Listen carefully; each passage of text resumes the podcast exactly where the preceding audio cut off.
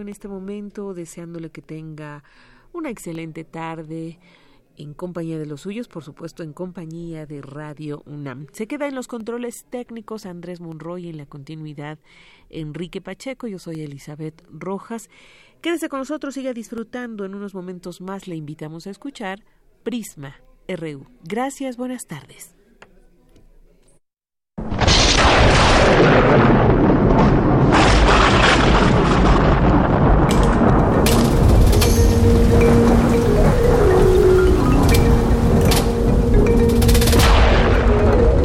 96.1 de FM.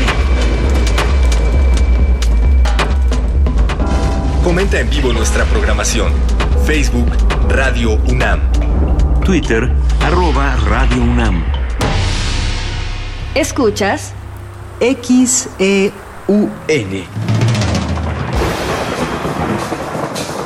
Radio UNAM. Experiencia sonora.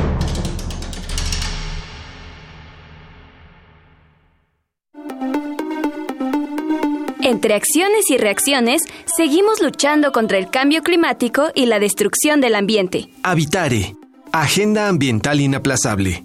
Nueva temporada y nuevo horario. A partir de marzo, todos los lunes a las 4 de la tarde, por el 96.1 de FM.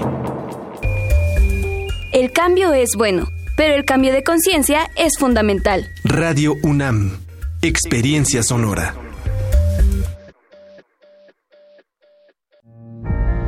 En los últimos 10 meses, han ocurrido 23.400 asesinatos y 1.538 secuestros. México vive la peor crisis. Feminicidios y secuestro de menores van a la alza. Es urgente parar esta tragedia. Porque tú lo mereces. Trabajemos juntos para que las cosas cambien. Somos la Revolución Democrática. Somos PRD. ¿Te ofrecieron un trago o un cigarro? ¿O un churro? Natacha. Y te dijeron que no pasa nada. ¿Seguro que no pasa nada? Antes de entrarle, deberías saber lo que las sustancias adictivas pueden causar en tu cuerpo. ¿O te gusta andar por ahí con los ojos cerrados? Mejor llama a la línea de la vida de Conadic 800-911-2000 cualquier día a cualquier hora. Aquí te escuchamos. Juntos por la paz. Estrategia Nacional para la Prevención de las Adicciones. Gobierno de México. La música nos une con otros tiempos y otros lugares. Cada género nos transporta a un sitio en la historia y en el mundo. Acércate a los puntos cardinales. Escucha los ritmos de la humanidad con Mundofonías.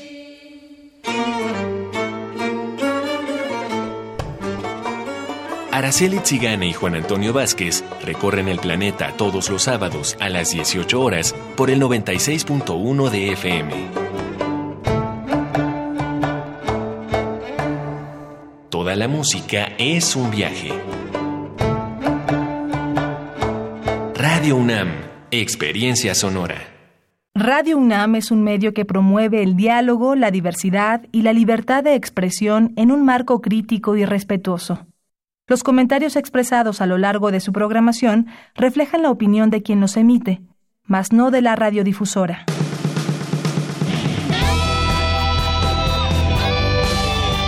Prisma RU.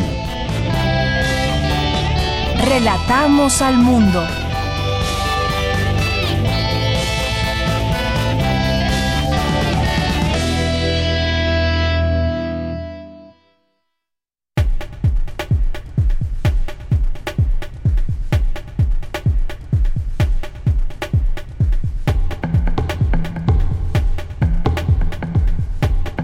Buenas tardes. Gracias por escucharnos, por estar ahí atentos, presentes en esta emisión de noticias de Prisma RU. Estamos arrancando este informativo aquí en la frecuencia de Radio UNAM 96.1 de FM. Es un gusto, como siempre, estar con ustedes, iniciar un mes más, ya es el segundo día de marzo el tercer mes del año 2020 y es un gusto seguir aquí con todos ustedes iniciando este este mes y sobre todo proponiéndoles mm, información eh, para este día. El día de hoy, además de nuestra información universitaria y lo que está sucediendo, bueno, tenemos ahí el informe de labores de la maestra Leticia Cano, tenemos algunas otras cosas. Eh, hemos preparado una eh, mi compañera Cristina Godínez, una eh, semblanza del poeta, sacerdote, luchador social nicaragüense Ernesto Cardenal. Tenemos también, vamos a platicar con Estefanía Camacho, que es reportera y periodista feminista y colabora en Gato Pardo. vamos a hablar con ella sobre el gran aliado del patriarcado. ¿Quién creen que sea? El silencio. A veces pega mucho más el silencio de lo que nos imaginamos. Eh, vamos a hablar con ella de este, de este tema.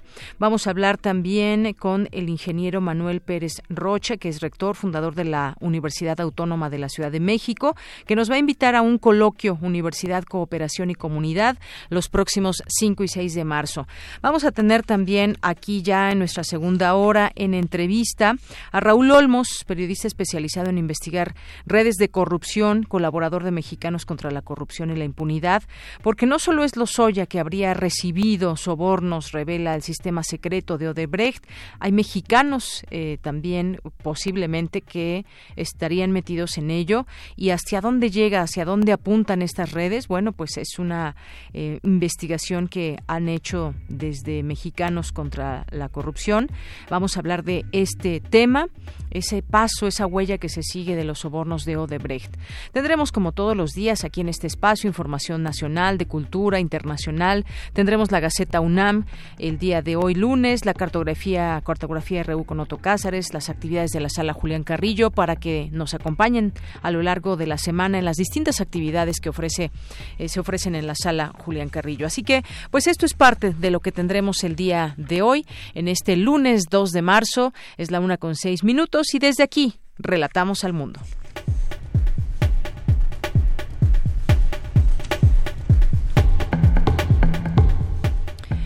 En los temas universitarios marchan en la Ciudad de México y Puebla para pedir cese a la violencia contra médicos. Como les decía, el poeta sacerdote Ernesto Cardenal estudió en la Facultad de Filosofía y Letras de la UNAM. Falleció el día de ayer, tenía 95 años de edad. En los temas nacionales, el subsecretario de Salud, Hugo López Gatel, informó que los cinco casos de coronavirus confirmados son importados y no se ha detectado transmisión dentro del país. El presidente Andrés Manuel López Obrador descartó una crisis económica en México debido a la emergencia por el coronavirus, pues afirmó la economía nacional y las finanzas públicas están sanas.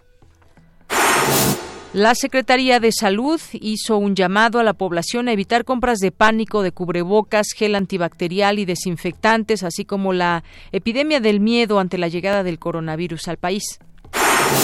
Tras una marcha desde el hemiciclo a Juárez, una comisión de estudiantes de medicina fue recibida por la Oficina de Atención Ciudadana de Palacio Nacional a cargo de Leticia Ramírez.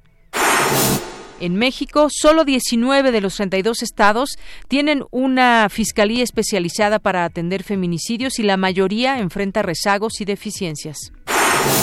Luego que un juzgado frenó el etiquetado frontal en alimentos y bebidas, el secretario de Salud Jorge Alcocer defendió la medida en los productos al señalar que ha sido aprobada por instancias internacionales.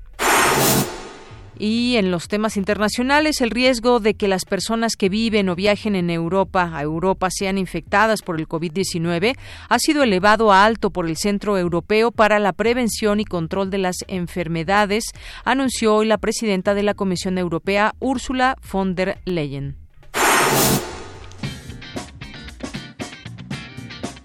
Hoy en la UNAM, ¿qué hacer y a dónde ir? La Facultad de Química de la UNAM te invita a participar en la jornada cultural La Mujer y el Entorno, que tendrá diversas actividades como conferencias, obras de teatro, presentaciones de danza árabe y flamenco, así como conciertos de música, buscando promover y fortalecer la cultura de equidad de género dentro de la Universidad Nacional Autónoma de México en el marco del Día Internacional de la Mujer. Esta jornada se llevará a cabo a partir de hoy y hasta el próximo 6 de marzo en las instalaciones de la Facultad de Química en Ciudad Universitaria.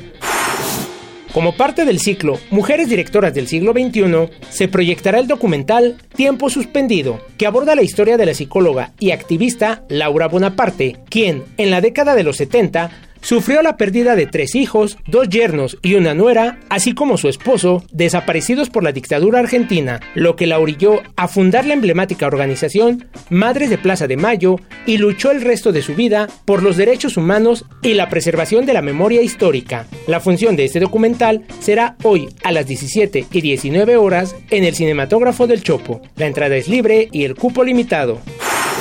No te puedes perder el especial In Memoriam, Ernesto Cardenal, homenaje que TV UNAM realizará al recién fallecido poeta, sacerdote, teólogo, escritor y político nicaragüense, reconocido por su impresionante obra poética que le mereció varios premios internacionales. No te pierdas este homenaje al que fuera la voz moral de la revolución sandinista y considerado una de las voces más destacadas de la llamada teología de la liberación. Sintoniza hoy la señal de TV UNAM en punto de las 18 horas por el canal 20.1 de televisión abierta.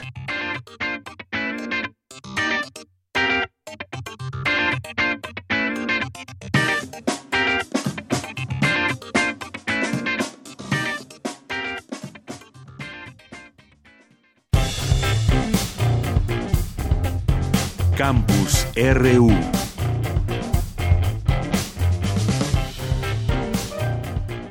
Una de la tarde con diez minutos. Iniciamos en nuestro campus universitario. Hoy la maestra Leticia Cano Soriano, directora de la Escuela Nacional de Trabajo Social, presentó su cuarto informe de labores. En un momento más nos vamos a enlazar con mi compañera Virginia Sánchez, que ha estado atenta y dando seguimiento a este informe. Te doy la bienvenida, Vicky. Muy buenas tardes. Hola, ¿qué tal, Deyanira? Auditorio de Prisma RU. Muy buenas tardes. Así es, pues acompañada por el rector Enrique Graue, integrantes de la Junta de gobierno, directoras y directores de diversas entidades de la UNAM, así por supuesto de su comunidad.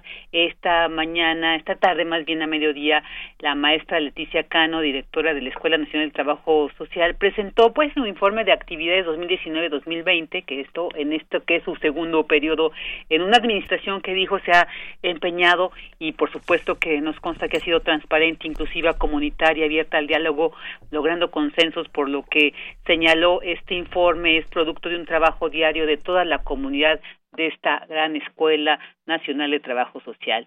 Entre los eh, detalles eh, sobresalientes está que la población sigue predominando la femenina con un 80%, esta ampliación de cursos curriculares también y bueno, pues muchos más de 1600 jóvenes beneficiados con los programas que esta escuela imparte. También una eficiencia terminal en el sistema presencial de un 51.40% y en el sistema SOAYET con un 26.39% que en comparación con los informes anteriores pues tuvieron un aumento muy significativo. También avance en el posgrado ya se encuentran aprobados para dos especializaciones que es la de trabajo social en la salud mental y la especialización en peritaje en materia de trabajo social.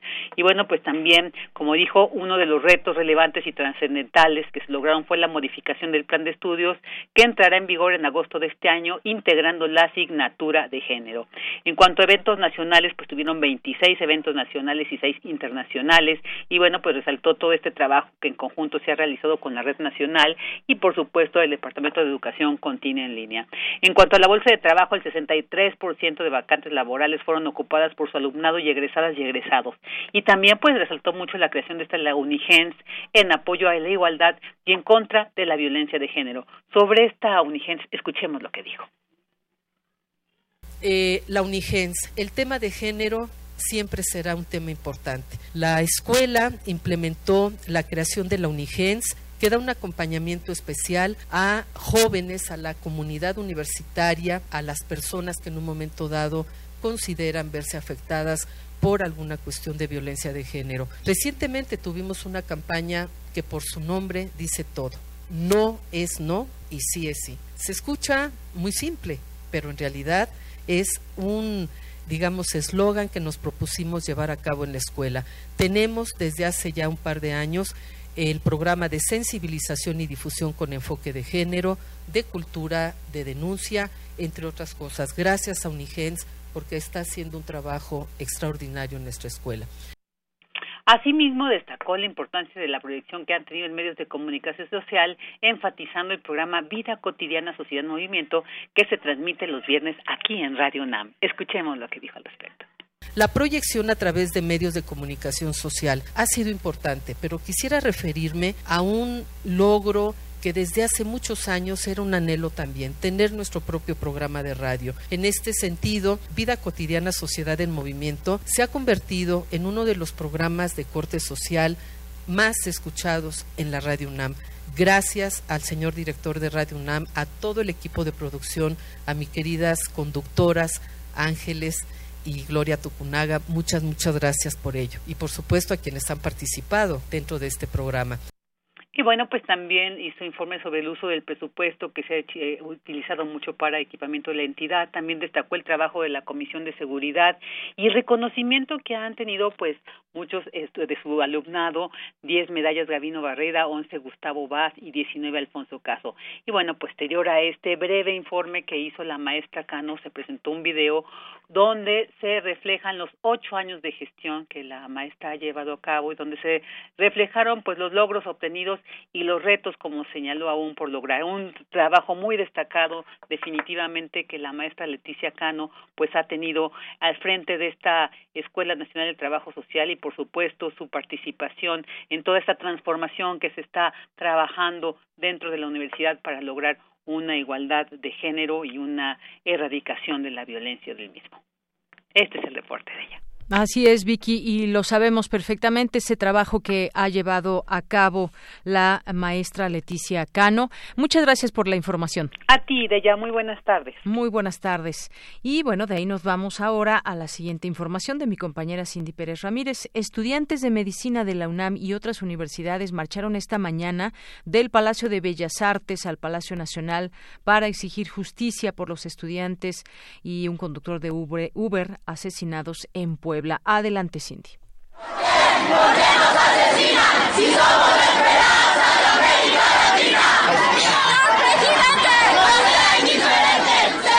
Deyanira, es un gusto saludarte. Muy buenas tardes. Con la consigna Ni una bata menos, cientos de jóvenes estudiantes de medicina de la UNAM, el Instituto Politécnico Nacional y la Benemérita Universidad Autónoma de Puebla se reunieron desde las 7 de la mañana en el Palacio de Bellas Artes para marchar al Palacio Nacional y pedir que se acabe la violencia contra los estudiantes y profesionistas de la medicina. ¡Javier!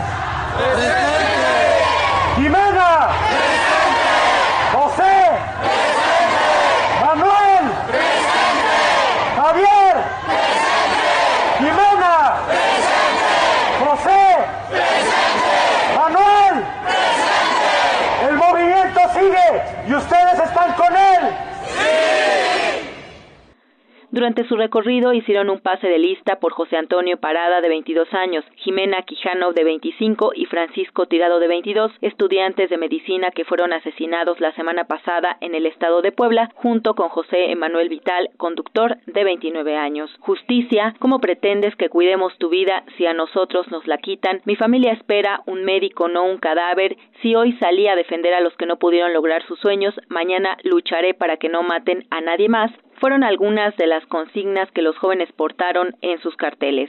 Por horas, las banderas de la UNAM, el IPN y la UAP ondearon mientras una comisión representativa se reunía con Leticia Ramírez, titular de la Oficina de Atención Ciudadana. A la salida, esto fue lo que señaló un integrante de la comisión. Que se empiece a trabajar una asamblea amplia, histórica realmente, entre lo que viene siendo el Estado, directivos de las distintas instituciones educativas y estudiantes. Entonces, en esa medida se va a discutir los temas de educación, los temas de trabajo y de salud, que eran la línea central por la que venimos aquí.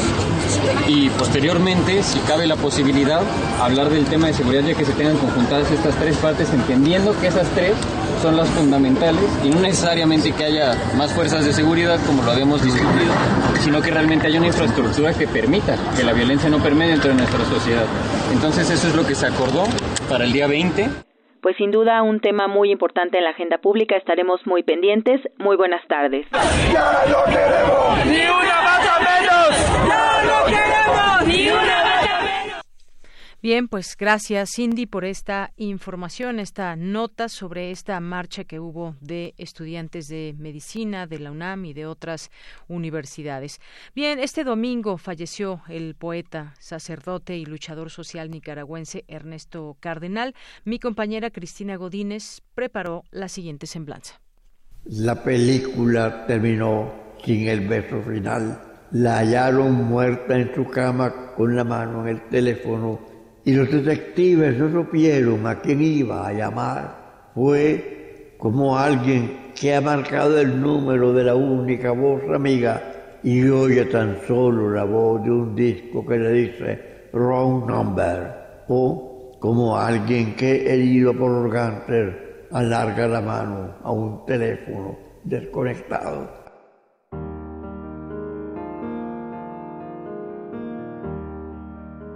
Acabamos de escuchar un fragmento del poema Oración por Marilyn Monroe, en voz de Ernesto Cardenal, sacerdote, escritor y luchador social. Nació el 20 de febrero de 1925 en Granada, Nicaragua. Estudió en los años 40 en la Facultad de Filosofía y Letras de la UNAM. Continuó su preparación académica en Nueva York y después partió a Europa. Regresó a su país en los años 50 y participó en la fallida revuelta contra Anastasio Somoza.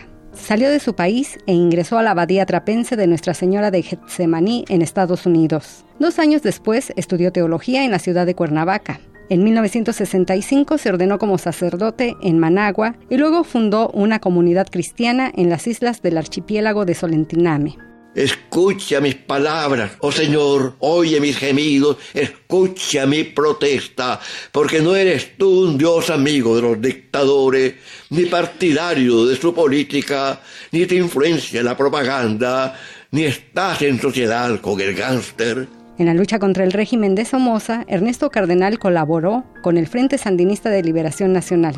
Al triunfo de la Revolución Nicaragüense en 1979, fue nombrado ministro de Cultura. En su visita a Nicaragua, el Papa Juan Pablo II lo reprendió por ser miembro del gobierno sandinista y al año siguiente fue suspendido como sacerdote. Me contaron que estabas enamorada de otro y entonces me fui a mi cuarto y escribí ese artículo contra el gobierno por el que estoy preso. En protesta contra el gobierno de Daniel Ortega, el poeta abandonó el Frente Sandinista en 1994. En su larga trayectoria recibió numerosos premios y distinciones. Fue presidente honorífico de la Red Internacional de Escritores por la Tierra. El año pasado el Papa Francisco levantó la suspensión a Divinis y falleció el 1 de marzo de 2020 en Managua debido a fallos renales y cardíacos. Al perderte yo a ti, tú y yo hemos perdido. Yo porque tú eras lo que yo más amaba y tú porque yo era el que te amaba más. Pero de nosotros dos, tú pierdes más que yo porque yo podría amar a otras como te amaba a ti, pero a ti no te amarán como te amaba yo. Para Radio UNAM, Cristina Godínez.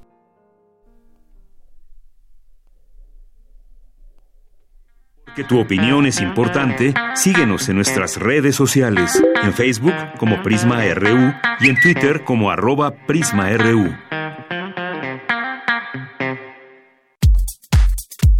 RU. Relatamos al mundo. Continuamos una de la tarde con 22 minutos. Y bueno, pues durante esta eh, semana estaremos hablando, tocando de algunos temas, como lo hemos hecho en otros momentos, sobre feminismo. Tendremos una mesa el próximo miércoles. Eh, también las olas y sus reflujos con Cindy Pérez Ramírez. Eh, pues nos tendrá una opción para escuchar también y hablar de este tema y tratarlo de comprender de manera eh, pues mucho más clara la lucha del feminismo. Y bueno, pues hoy vamos a platicar con Estefanía Camacho, que es reportera y periodista, eh, colabora en Gato Pardo, en Yahoo Noticias y pues eh, ya está en la línea telefónica. ¿Qué tal Estefanía? Bienvenida, muy buenas tardes. Hola, muchas gracias. Buenas tardes. Igual un saludo a todos tus radioescuchas. Pues un gran aliado, si vamos a eh, iniciando con una reflexión, Estefanía, un gran aliado de lo que sucede con las mujeres es el silencio, justamente. Hoy también leía muy, eh, de manera muy interesante este artículo que escribió eh, Sabina Berman en torno a que, pues, cómo le hacen daño los hombres buenos a las mujeres y muchas veces es justamente con no alzar la voz, con el silencio o conseguir patrones ya preestablecidos y no se rompe justamente con esa, con esa situación situación que hay para que todo pueda eh, pues mejorar y se rompa también estructuralmente muchas cosas que, que, hay actualmente y que no se han lograr, logrado romper. Me gustaría que nos platicaras un poco justamente de todo esto que tú has escrito también al respecto. Cuéntanos. Bien, pues eh, como bien mencionas, eh, en, estos artículos que también hice, yo escribí el de eh, Harvey Weinstein, referente al Me Too, que salió en Hollywood, y también sobre Jeffrey Epstein, que es otro multimillonario que de hecho, bueno, se suicidó el año anterior por las acusaciones que enfrentaba sobre eh, abuso sexual, también acoso, y que también es un hombre multimillonario, ¿no? Que eh, manejaba como grandes redes eh, con políticos, con personas que incluso estaban en la realeza británica.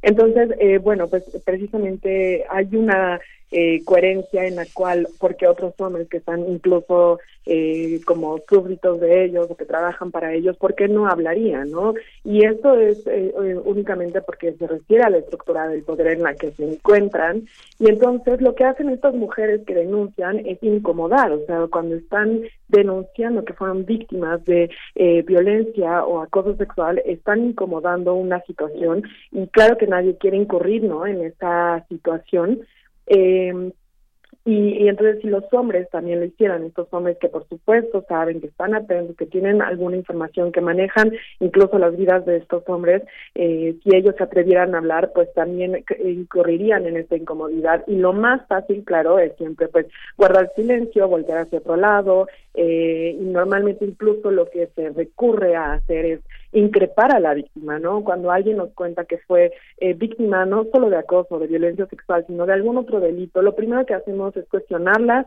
a las víctimas en lugar de a los agresores. Eh, y bueno, esto también es por una reproducción de privilegios, ¿no? En la que eh, si ellos son hombres, pues cuentan con cierta protección, con cierta eh, promesa de ascender, ¿no? Por ejemplo, en las empresas. Y claro que si tú denuncias a, esa persona que podría eh, llevarte a esa oportunidad, pues estás perdiendo, ¿no? Esa oportunidad y, y, como tú no, esa persona no es la víctima, pues lo mejor o lo más cómodo es guardar silencio. Así es. Y cómo justamente, cómo cambiar todo, todo esto de manera, pues eh, quizás de poco a poco, de manera lenta, pero que cómo, cómo se sube también todas estas actitudes, cómo se pueden hacer entender esto que tú mencionabas de Harvey Weinstein, que leímos también con mucha atención ese artículo que tú escribiste. Pasaron muchos años y fueron eh, cientos de mujeres las que, las que llevaron a cabo una eh, denuncia, las que hablaron y que finalmente, bueno, pues hoy se encuentra en la cárcel, pero pasaron muchos años para que ese, ese silencio se rompiera. ¿Cómo le podemos hacer en nuestra sociedad actual para que ese silencio se vaya rompiendo de parte de, de mujeres, pero también de, también de los hombres? Bien, pues eh, como también mencionas, yo creo que eh, los hombres son bastante cruciales, ¿no? En el en romper esta este silencio, no solamente las mujeres que denuncian, sino también los hombres, porque de nuevo, ¿no? lo que están haciendo ellos es eh, que en lugar de simpatizar con la víctima, están simpatizando con una persona con la que se ven más eh, en un terreno igualitario, que es el hombre que también tiene otro poder, ¿no? Entonces, eh, bueno, yo lo que lo que invitaría sería un poco, pues, esto que mencionaba de no creerle a los agresores, ¿no? Más bien increparlos y, y, si alguien te está comentando, está confiando que fue víctima de acoso, de abuso, que no es una, una cuestión fácil de denunciar, pues nada más queda creerle y escucharla y también preguntarle qué prefiere, si quiere denunciar, si quiere eh, esperar, ¿no? Porque también el silencio muchas veces es una estrategia, no solo para las víctimas, ¿no?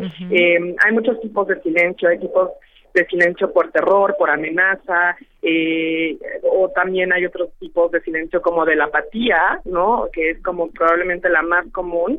Y todo esto se tiene que romper eh, y, y es, es complicado en efecto, pero también, por ejemplo, Marcela Lagarde ya menciona en las claves feministas para la negociación en el amor, es eh, pues que seas hombre o mujer, evidenciar y repudiar a estos personajes, porque también, o sea, se necesita justicia. Y una vez que veamos justicia, creo que vamos a poder entender que el problema es estructural, ¿no? Que la impunidad es la que permea y que no se trata de personas buenas o malas o de valores, sino se trata de, de todo un sistema que acalla y que además privilegia o beneficia a estos agresores, lo que significa que eh, en cuanto se señale a alguien, pues es cortarlo tajantemente, ¿no? Eh, vemos que muchos acusados en el antiguo, en el movimiento del mito del 2019, pues todavía tienen puestos importantes, son ascendidos, eh, son nombrados, ¿no? Otra vez como directores en alguna, en algún lugar, y eso solamente perpetúa el hecho de que tengan aún más poder y puedan incurrir de nuevo estas prácticas,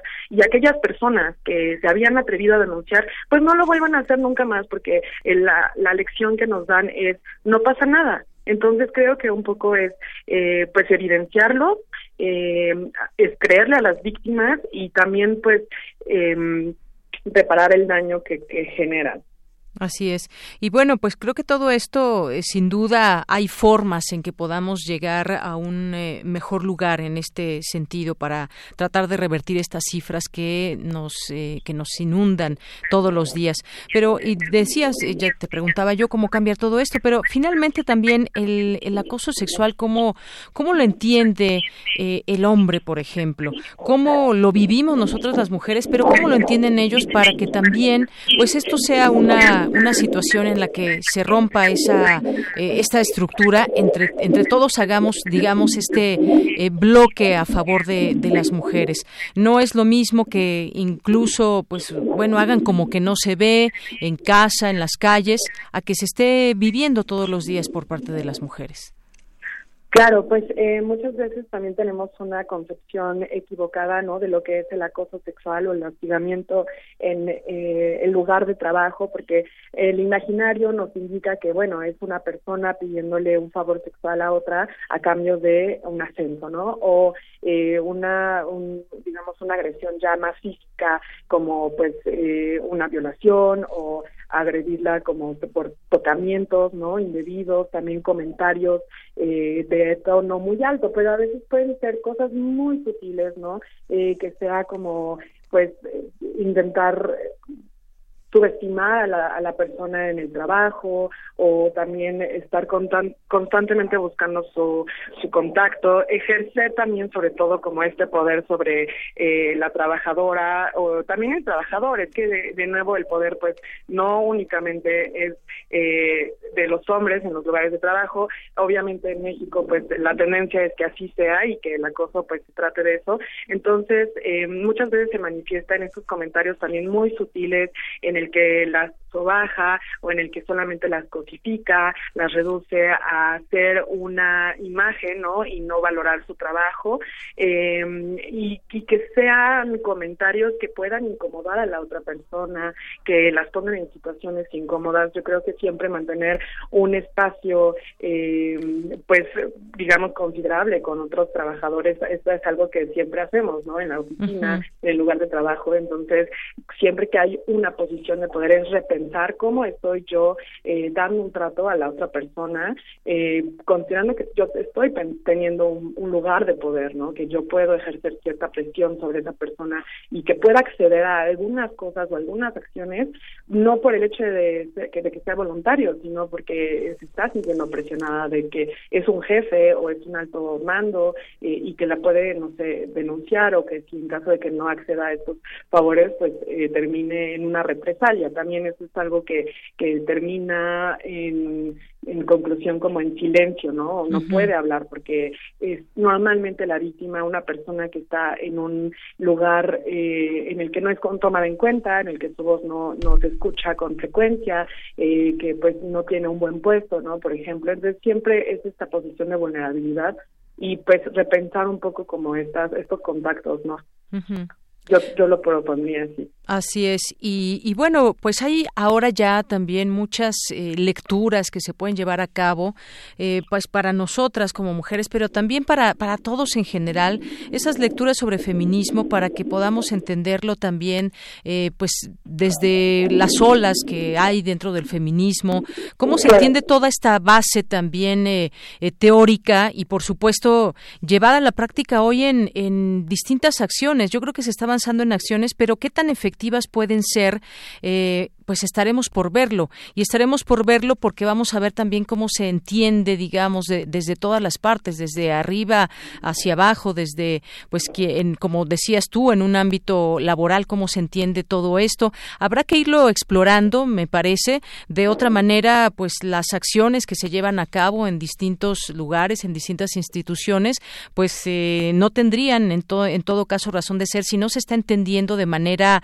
eh, de manera en conjunto con todas las personas que trabajan en una universidad, en una oficina, en fin, hay que hay que tener eh, todos estos elementos, Estefanía.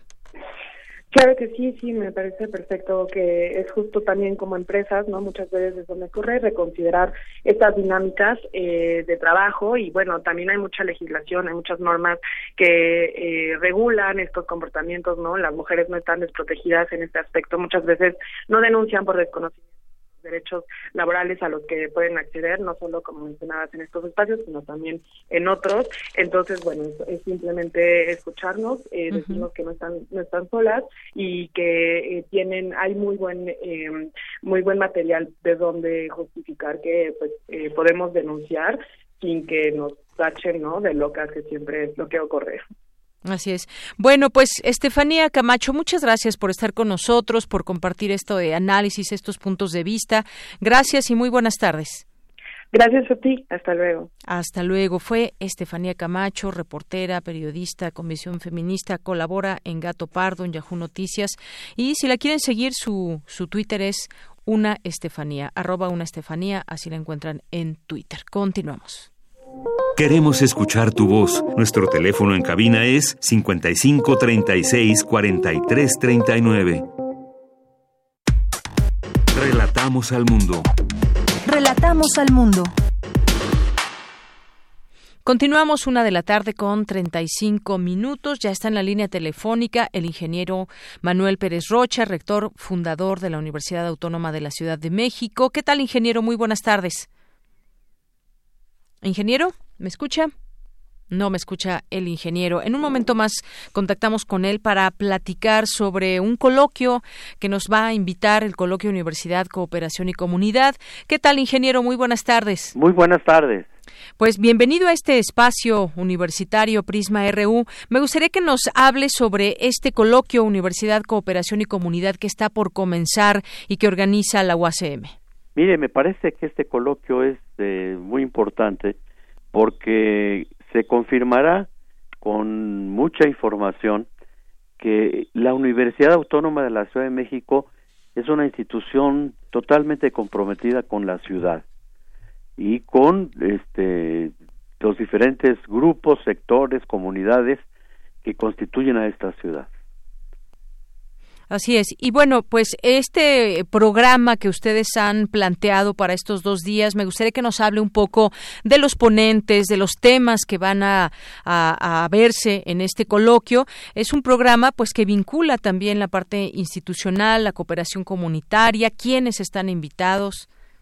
Mire, este, yo lo que lo que quisiera este, centrarme es precisamente en subrayar cómo toda la universidad está comprometida con la ciudad y esto es lo que sin duda alguna van a exponer los este, participantes en, en este coloquio. Desde que nace la universidad adopta el nombre de Universidad de la Ciudad de México, porque está comprometida con la ciudad. Y yo creo que es difícil que encontremos alguna actividad, algún programa que no tenga una mm, conexión, una responsabilidad directa con los problemas de la ciudad. Desde que se puso en marcha, por ejemplo, se creó una coordinación especial que se llamó de enlace comunitario y que tenía como propósito, y esta es una de las cuestiones que seguramente se revisarán en el coloquio, que tenía como propósito el que todos los programas de la universidad se comprometieran con los diferentes sectores de la ciudad, particularmente en este caso con los eh, pueblos originarios. Eh, es un aspecto que muchas veces en las universidades se nos olvida y se quedan los eh, trabajos académicos exclusivamente en las cuestiones muy especializadas, pero el compromiso concreto con las eh, comunidades, con los pueblos originarios, fue un, eh, eh, un, uno de los rasgos de este proyecto de la universidad. Y así podríamos nosotros ir revisando la gran variedad de propuestas, de programas que la universidad ha este, desarrollado. El compromiso de la universidad con la ciudad empezó desde un inicio ubicando los planteles precisamente en lugares en donde eh, la comunidad más lo necesita. Hay tres planteles que están en zonas este, francamente marginadas, ¿no? Como es el plantel eh, que está en Cuautepec, el Alto, y dos planteles en, en la delegación Iztapalapa. También quedó clarísimo el compromiso de la universidad con la población de la ciudad al flexibilizar sus eh, calendarios, sus horarios, etcétera, de manera que eh, un amplio sector de la población pudiera tener no solamente acceso a las instalaciones y a los programas de la universidad, sino continuar al ritmo que se los permite en sus propias condiciones. Este, hay que aclarar que esto, por supuesto, no contraviene para nada el rigor académico. Una confusión muy frecuente en nuestros medios universitarios ha sido creer que este, exigencias burocráticas, rigores burocráticos, constituyen el rigor académico. El rigor académico es otra cosa, pues, ¿no? Y el que un estudiante no haga sus estudios en cuatro años y que los haga en seis, no representa ningún demérito en la calidad académica. Y eso es lo que ha hecho la universidad. Abrirle el espacio de los estudios para personas que no necesariamente tienen condiciones para dedicarle tiempo completo durante un eh, número de años a los estudios. Muy bien. Eh, sí, me decía. En fin, este, podríamos seguir enumerando las eh, diferentes formas como la universidad está comprometida con la ciudad. Este, las carreras, por ejemplo, ¿no? carreras que se refieren específicamente a los problemas de la ciudad, como ingeniería de transporte urbano. No dudar que es uno de los grandes problemas en la ciudad, el transporte urbano, y en esto la UACM fue pionera en poner en marcha un programa de ingeniería en transporte urbano. Y tiene igual este una carrera de, protección civil etcétera no este yo puso en marcha también desde un principio un centro de estudios de la ciudad que no busca de ninguna manera eh, reemplazar ni competir con otros programas de estudio de la ciudad muy importantes que hay, como el de la UNAM, por ejemplo, sino sumarse a esos esfuerzos con una perspectiva particular. Sí. Bien, pues es parte de lo que se verá en este coloquio. Exactamente. Este, yo, eh, sí. yo espero que los ponentes este, den una revisión de todos estos este, proyectos, programas y esfuerzos de la universidad por vincularse y comprometerse con la ciudad y con este, los diferentes sectores de la de, la población, ¿verdad? Pues sí, justamente eso, todo esto que usted menciona es importante. ¿Qué, ¿Qué se hace desde una universidad para su comunidad? Finalmente, esta universidad de la Ciudad de México, pues es parte de un proyecto que tiene estas características, como usted menciona, hacer trabajo, que finalmente cuando los egresados salgan de la universidad tengan la oportunidad de ejercer lo que estudiaron en sus carreras, eh, pues un trabajo que sea en beneficio de la comunidad y estamos hablando propiamente de la Ciudad de México. ¿Qué día se va a llevar a cabo este coloquio? ¿En qué horarios y en qué plantel? Ah, mire, 5 y 6. No tengo aquí a mano el, el, programa, pero está en la página de la universidad. Este será el 5 y el 6 de este mes eh, en el plantel Centro Histórico que está en Avenida Fray Servando Teresa de Mier. Este pero el programa lo pueden ver con todo detalle ahí en el en la página de la universidad. Así es, uacm.edu.mx. Ah, así es. Aquí justamente pues eh, podemos ver todos los eventos que tienen próximos, entre ellos está este coloquio. Bueno, pues y dirigido a quién, quién puede asistir a este coloquio, ingeniero. Pues eh, en realidad está abierto a todos los que se interesen. Muy bien. Precisamente por eh, tratarse del compromiso de la universidad con la ciudad, cualquiera puede asistir. Este, pues es muy probable que, se vayan a acercar una buena parte de estudiantes y profesores de la propia UACM o de otras universidades, pero está abierto para el público en general, por supuesto. Muy bien. Bueno, pues aquí dejamos esta invitación. Gracias por hacerlo también eh, en este espacio y queda esta invitación hecha a todas las personas que quieran participar. Ingeniero, pues eh, no sé si desea agregar algo más. Pues mire, quizás si pudiera yo mencionar algunos otros esfuerzos concretos, como por ejemplo lo que llamamos el PECER, que es el programa de educación en reclusorios. Este es un programa este único, este un programa que le da licenciaturas, estudios formales universitarios a reclusos en cinco centros penitenciarios de la ciudad. O, por ejemplo, otro esfuerzo que fue muy importante que se llamó el CENFES, que era un centro para la formación y la salud de los operarios del transporte público de la ciudad. O sea, los taxistas y los peceros todos estos. Y se hizo un esfuerzo enorme por este ofrecerles servicios de educación y salud a estos operarios. Muy bien. ¿no? Como ejemplos, pues, de, del compromiso de la universidad con la ciudad. Así es, del trabajo que se hace desde la UACM. Pues, ingeniero, muchísimas gracias por haber estado con nosotros aquí en Prisma RU de Radio UNAM. Le agradezco a usted. Muy buenas tardes. Gracias, Pablo. Bien, pues fue el ingeniero Manuel Pérez Rocha, director fundador de la Universidad Autónoma de la Ciudad de México, con esta invitación para los próximos días 5 y 6 de marzo, ahí en el plantel del Centro Histórico, a este coloquio Universidad, Cooperación y Comunidad, del cual ya él mismo nos platicaba. Continuamos. Porque tu opinión es importante, síguenos en nuestras redes sociales, en Facebook como Prisma RU y en Twitter como arroba PrismaRU. Queremos escuchar tu voz. Nuestro teléfono en cabina es 55 36 43 39. Bien, continuamos una de la tarde con 45 minutos. Algunos temas nacionales. Bueno, hace rato que platicaba con Estefanía aquí en este espacio. Eh, mencioné yo aquí un artículo que publicó ayer, se publicó ayer en el Universal, que escribió Sabina Berman, y se llama así por si lo quieren consultar, por aquí alguien me preguntaba, de cómo un hombre bueno hace el mal a las mujeres. Y está muy interesante, ojalá que lo puedan leer, lo encuentran ahí en este portal.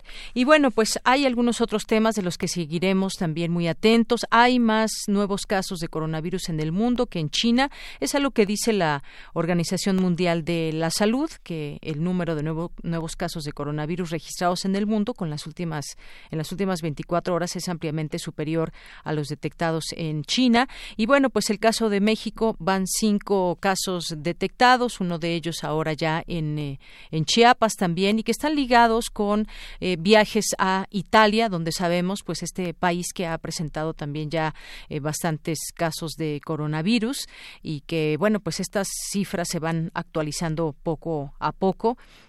y en ese sentido pues ahí estaremos muy muy atentos. Más adelante también les tendremos esta información y todo lo que sucedió el fin de semana. De pronto algunas compras de pánico que se han hecho eh, con el tema de los cubrebocas y del gel antibacterial. Bueno pues no caer en pánico. Eso es lo que se dice desde las propias autoridades. Se ha logrado pues ya atender a estas personas que han presentado síntomas o que salieron positiva a la prueba.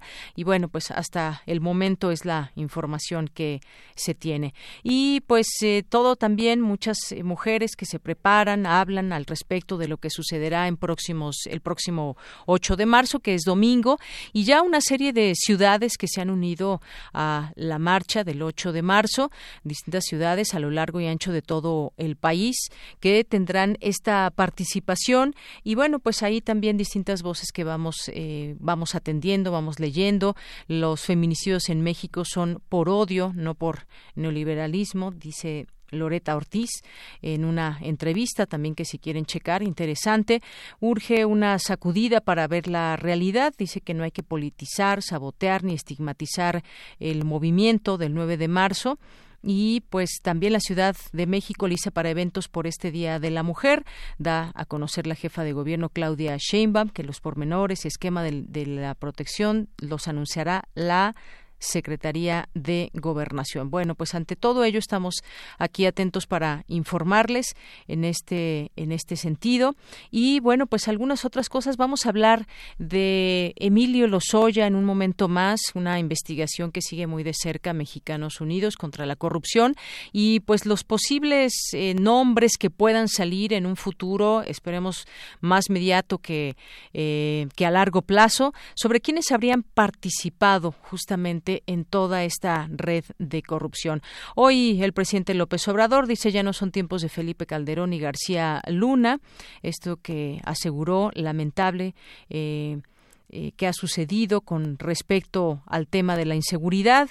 Y pues bueno hay varias eh, cosas también que ahí eh, comentó lo que sucedió el fin de semana justamente allá en Tabasco una serie ahí quizás de, de reclamos que hicieron los presentes cuando estaba López Obrador en su discurso. Y bueno pues ahí se le vio tratando de acallar estos ánimos un tanto molesto.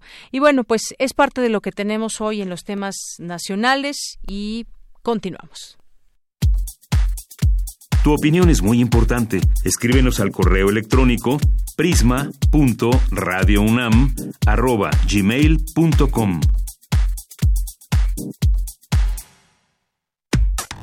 Relatamos al mundo. Relatamos al mundo.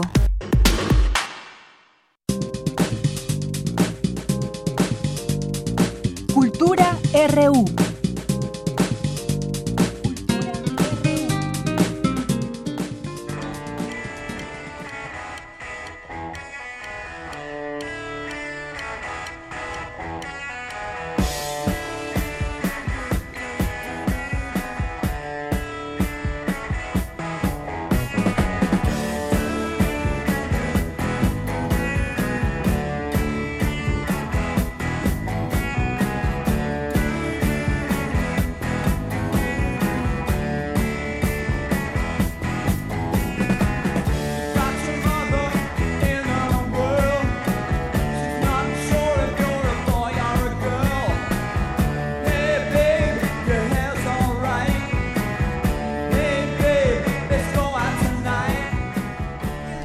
Ya estamos ahora en la sección de cultura. ¿Qué tal, Tamara? Muy buenas tardes. Deyanira, muy buenas tardes a ti y a todos aquellos que nos acompañan a través de esta frecuencia universitaria. Qué gusto iniciar la semana con ustedes y también el mes.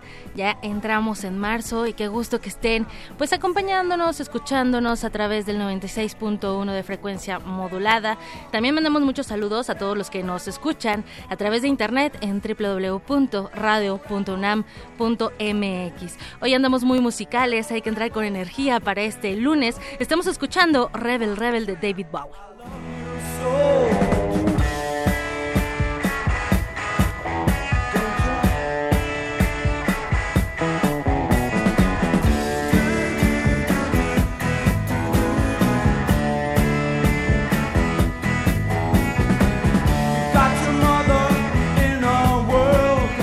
Rodrigo Aguilar, nuestro productor, está bailando. Oigan, para finalizar nuestra primera hora de transmisión queremos hacerles dos invitaciones. La primera es invitarlos a la inauguración de una muestra pictórica. Se trata eh, de una exposición que se llama Rock Caricatura. Esta es una muestra del ilustrador, pintor, caricaturista y también muralista mexicano Jorge Flores Manjarres.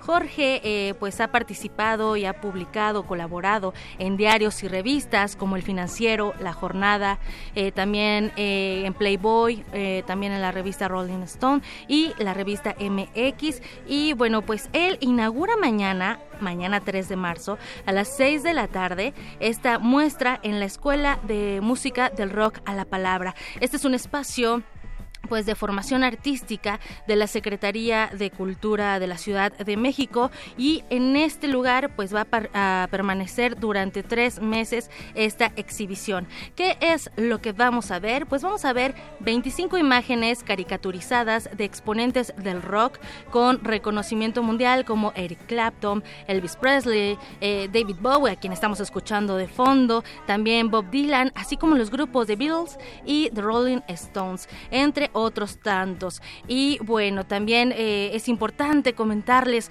que eh, pues este espacio eh, de la música del rock a la palabra es un espacio que ha abierto pues la oportunidad a muchos artistas emergentes y que también pues han creado ya una trayectoria importante. Estas 25 imágenes, bueno, ustedes han de reconocer por supuesto a Jorge Flores Manjarres. Él ya ha plasmado su obra gráfica en dos de las estaciones del sistema de transporte colectivo Metro. Para ser más específicos, en eh, la estación Chabacano y también en la estación Auditorio, eh, donde hay dos murales donde también pueden ver pues un poco de su obra pictórica. La inauguración es mañana 3 de marzo a las 6 de la tarde. La entrada es totalmente libre. Ah, bueno, eh, ah, retomando un poco los, los murales, el que está en la estación Chabacano se llama Urban Historias del Rock y también el que está en el metro auditorio se llama Un viaje por el rock 1, 2 y 3. Esto en el metro auditorio. Seguramente ustedes lo recordarán. Platíquenos a través de redes sociales, a través de arroba prisma RU si han viajado por el metro y si han sido testigos de esta, uh, pues de este trabajo pictórico. Y bueno, para platicarnos más, detallarnos más de esta muestra, ya nos acompaña en cabina Jorge Flores Manjarres. Jorge, bienvenido a este espacio. Muy buenas tardes. ¿Cómo estás? Oye, muchas gracias. Aquí andamos. gracias a ti. Estar aquí. No, gracias a ti por acompañarnos. Oye, yo estaba platicando al auditorio, pues parte de lo que has realizado en diferentes publicaciones y también lo que has realizado eh, en el metro hemos visto tus murales, hemos sido testigos de tu trabajo y me gustaría que nos platicaras un poco cómo surge... Eh, la muestra rock caricatura, cómo surge este esta mancuerna con este espacio que es la escuela eh, la escuela de música del rock a la palabra. Platícanos.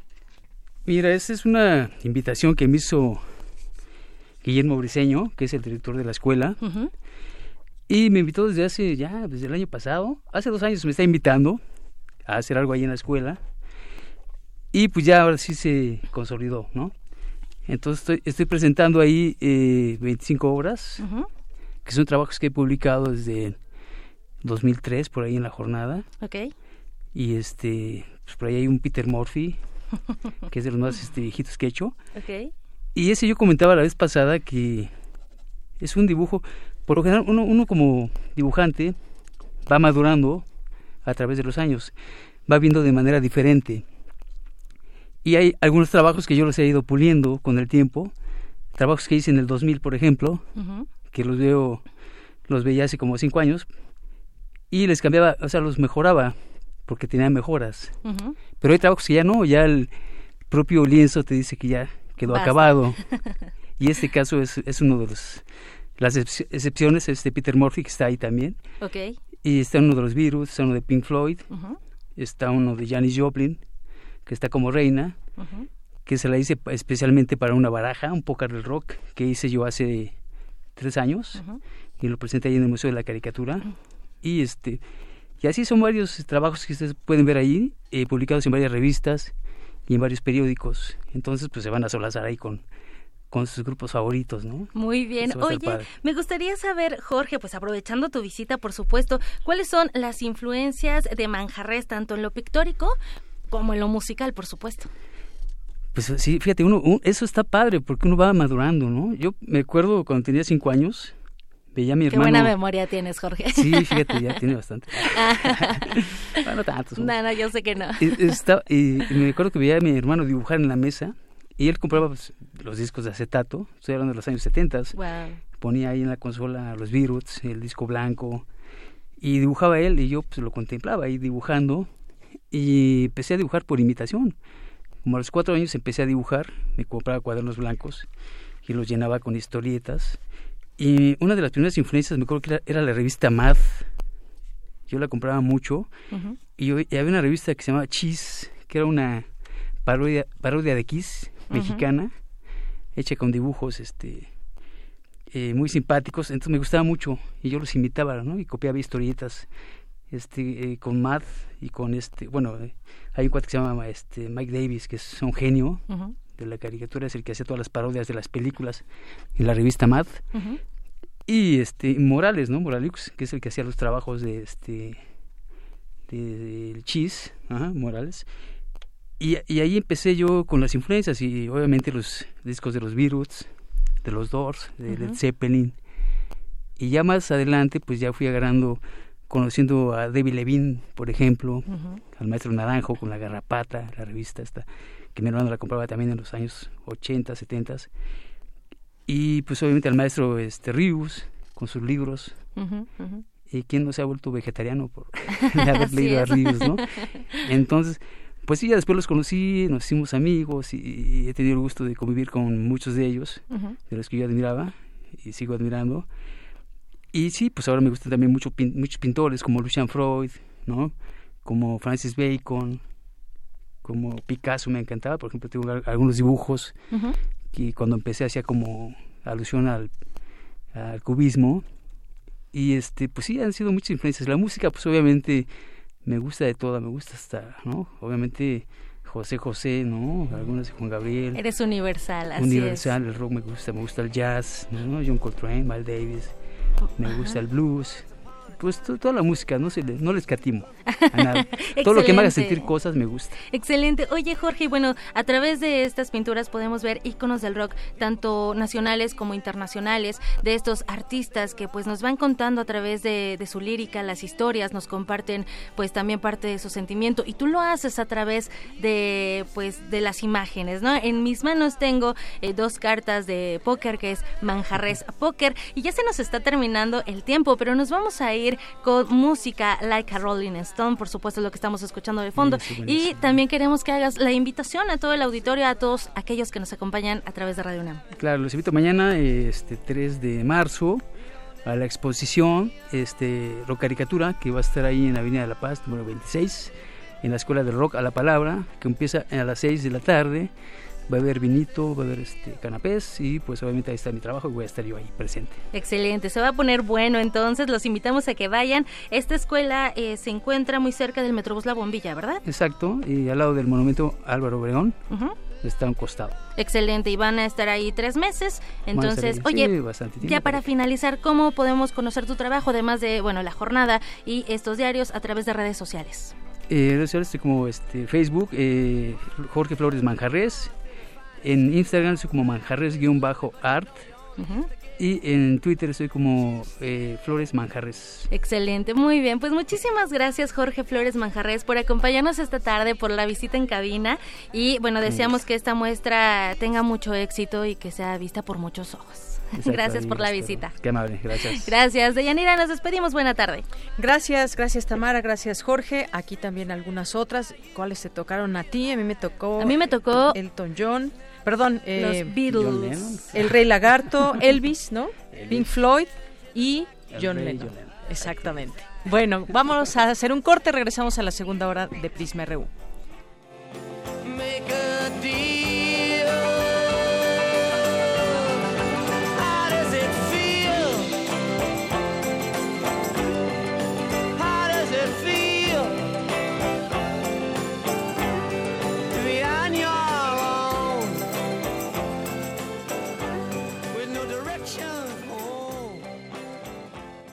Queremos escuchar tu voz. Nuestro teléfono en cabina es 55 36 43 39.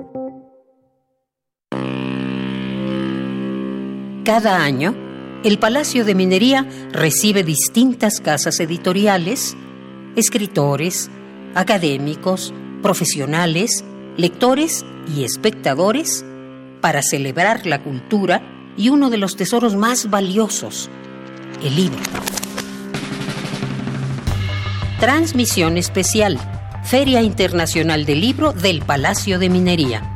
Síguenos en directo los viernes 21 y 28 de febrero, sábados 22 y 29 de febrero y domingos 23 de febrero y 1 de marzo. Para terminar, estaremos presentes en la clausura el lunes 2 de marzo. Todos los programas comenzarán a las 17 horas por el 96.1 de FM. Radio UNAM. Experiencia sonora.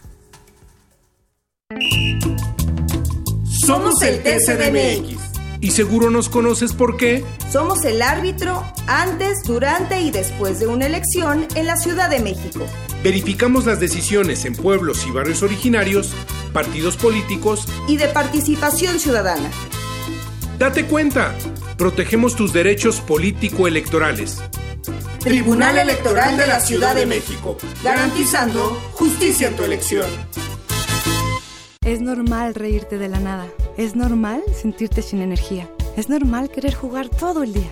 Es normal sentirte triste sin razón. Es normal enojarte con tus amigos o con tus papás. Pero también es normal sentirte feliz, jugar con quien tú prefieras y a lo que a ti te gusta. Disfrutar de videojuegos, pero también de tu imaginación. Es normal ser tú, único. Así que escúchate Siente quién eres y disfrútalo. No necesitas nada más. Nada. Juntos por la paz. La palabra es la ruta y la guía es el compás. Ningún poema está completo sin una buena plática. Escucha los ejemplos más relevantes de la poesía a través de la voz de sus autores en Al compás de la letra, un espacio para la creación literaria con María Ángeles Comezaña. Todos los jueves a las 18 horas por el 96.1 de FM. Hay libros no impresos que viven en boca de sus autores. Radio UNAM. Experiencia sonora.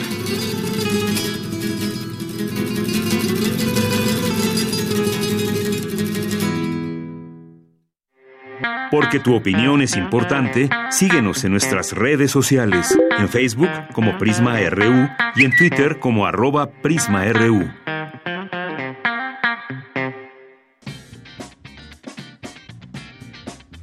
En la UNAM, ¿qué hacer y a dónde ir? El Centro Cultural Universitario Tlatelolco te invita a visitar la exposición La Nación del artista Yutzil Cruz Hernández, proyecto que analiza las formas en que se ha moldeado la idea de la mujer mestiza e indígena, creando un estereotipo y representación que la llega a ridiculizar en la televisión y el cine mexicano. Visita esta exposición que se encuentra disponible en el vestíbulo del Salón Juárez del Centro Cultural Universitario Tlatelolco hasta el próximo 29 de marzo. ¿Sabes qué actividades realiza el Instituto de Investigaciones Biomédicas de la UNAM? Si quieres conocer más de este centro de investigación, te invitamos a la jornada universitaria Día de Puertas Abiertas, que contará con clases muestra, sesión de preguntas y comentarios, conferencias, así como visitas guiadas por las instalaciones del Instituto de Investigaciones Biomédicas. La cita es el próximo miércoles 4 de marzo, de 10 a 14 horas y de 15 a 19 horas. El cupo es limitado por lo que deberás realizar tu registro de asistencia en el sitio oficial www.biomedicas.unam.mx. En marzo llega Dance Mutant al Museo Universitario del Chopo, proyecto coreográfico propuesto por una de las creadoras más destacadas de la escena actual dancística de Montreal, Melanie Dimmers. No te puedes perder este proyecto que se presentará los días 12, 13 y 14 de marzo a las 19 horas en las instalaciones del Museo Universitario del Chopo. Para Prisma RU, Daniel Olivares.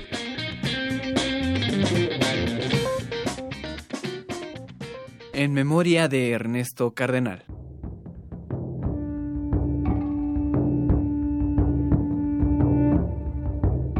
Canto a México, Ernesto Cardenal, fragmento. No he venido a hacer guerras en la tierra, sino a cortar flores. Yo soy el rey cantor, buscador de flores. Yo, Nezahualcóyotl.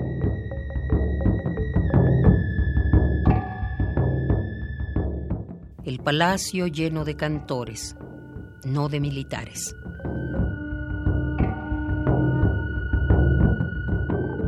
Cortador de las flores de cacao, no cacaos, las monedas para comprar y vender en los mercados y no beberlas.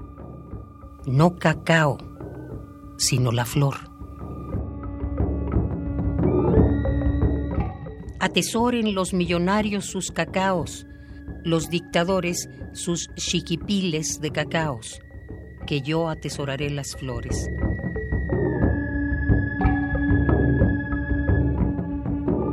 Mis valiosas flores. La flor de cacao es más valiosa que el cacao como moneda, oh señores. Yo corto las flores de amistad, flores de amor, dictadores, flores de canto Y solo busco en el canto la amistad, la reunión de los cantores, los concursos literarios bajo enramadas de flores. Yo solo busco chiquipiles de cantos. Ya llegaron las lluvias. Las lluvias ya llegaron. Reunámonos, poetas.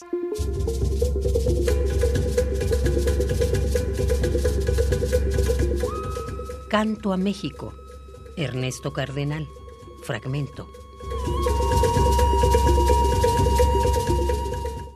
Bien, pues gracias a Margarita Castillo que nos dejó este trabajo también con motivo pues de recordar siempre a este cura, poeta, revolucionario, Ernesto Cardenal, ministro de Cultura del gobierno sandinista, un destacado exponente de la teología de la liberación.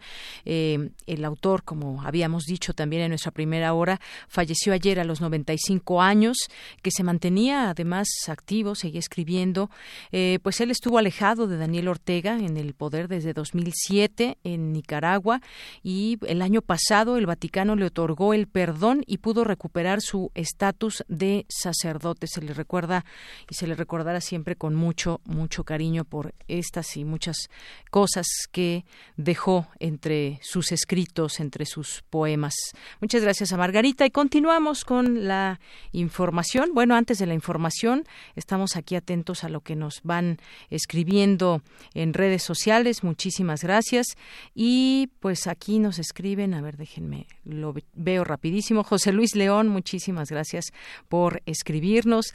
Abimael Hernández, Marco Fernández, eh, también dice Alejandro Cardiel.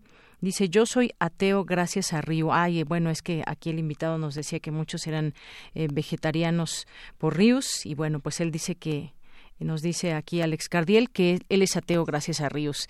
David García también dice felicidades por el trabajo artístico. Solo conozco los murales de la estación del Metro Auditorio, pero en cuanto pueda voy a admirar el de la estación Chabacano.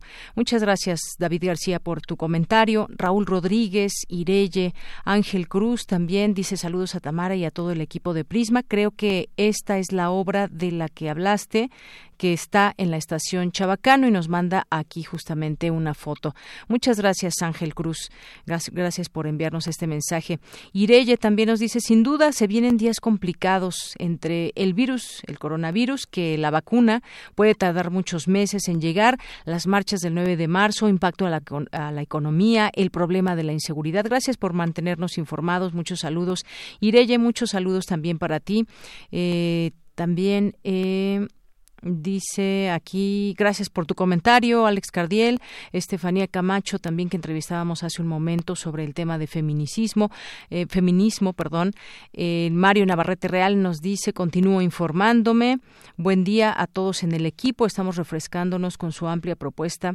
Eh, muchas gracias por el comentario que a mí toca. Mario dice, esta tarde es una 3, 2 de marzo. Saludos cordiales a todo el equipo. Gavipterix también, Hernán Garza, Edwin Edwin Sánchez también. Mayra Elizondo dice gracias Prisma RU por recordar a Ernesto Cardenal. Saludos tristes pero con cariño nos manda. Muchas gracias Mayra. Y una fotografía también aquí. Estefanía Camacho también, que ya decía hace unos momentos nos escribió. Ricardo Vázquez, eh, también por aquí ya llegó Otto quien nos va a hablar. Ocaso del ídolo, Fortuna de Plácido Domingo. En un momentito más estará aquí con nosotros. César Soto nos dice el control y filtros de llegadas de viajeros en el aeropuerto de Ciudad de México es inoperante y hay exceso de confianza de la Secretaría de Salud que no haya expansión del virus en la ciudad. Quizás en dos semanas hay una realidad de impacto sanitario. Bueno, pues muchas gracias a todos los que nos escriban, Marcus Noria, Emilio Cantún, eh, las otras batallas y a todos ustedes que están ahí atentos y presentes. Nos vamos ahora a la información. La Comisión Universitaria para la Atención de Emergencia del Coronavirus presentó esta tarde un balance sobre la situación actual del COVID-19. ¿Qué tal, Dulce García? Nos tiene esta información. Buenas tardes, Dulce. Así es, Deyanira, muy buenas tardes a ti del auditorio de Prisma RU. Pues como lo mencionas, hace unos momentos expertos de la Universidad Nacional Autónoma de México brindaron una conferencia de prensa para dar a conocer la situación actual del COVID-19 a nivel mundial. Ahí el doctor Manuel Ponce de León, coordinador del Programa Universitario de Investigación en Salud, precisó que a ocho semanas de la evolución de la epidemia hay en números redondos 90 mil casos infectados demostrados y tres mil fallecimientos. Explicó que debido a que es muy grande el número de países que están involucrados, ya no solo se puede identificar a Wuhan como el epicentro de la afectación, sino que ya existen nuevos epicentros. Vamos a escucharlo. Como podría ser, desde luego, Italia, de particular relevancia para nuestra experiencia. Eh, desde luego, quizás también Hong Kong, Corea del Sur, Irán, por lo menos. Y además, con la noticia de que tenemos cinco pacientes infectados demostrados en el país.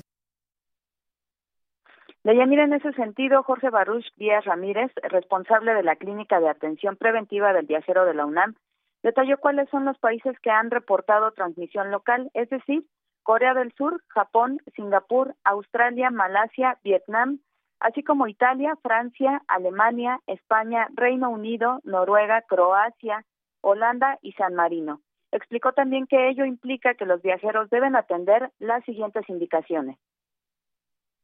Los viajeros con signos o síntomas de enfermedad deben retrasar sus viajes, esto es muy importante, y se aterriza en el mensaje a la población viajera internacional que siempre y permanentemente hemos dado, que es no viajar si estás enfermo. Evita automedicarte y acude con un médico de inmediato y pospon tus vuelos. Los viajeros con destinos hacia los países afectados y que sean mayores de 65 años y aquellos con enfermedades preexistentes que, se presentan con mayor estado de gravedad en el COVID-19, que son en orden de frecuencia enfermedades cardiovasculares, diabetes, enfermedades crónico-respiratorias, hipertensión y cáncer, deben de reconsiderar viajes hacia los destinos con circulación local de casos con COVID-19. Tres, los viajeros que regresan de las áreas afectadas de estos países que acabo de mencionar deben de estar alerta ante cualquier signo o síntoma de enfermedad en los siguientes 14 días a su regreso.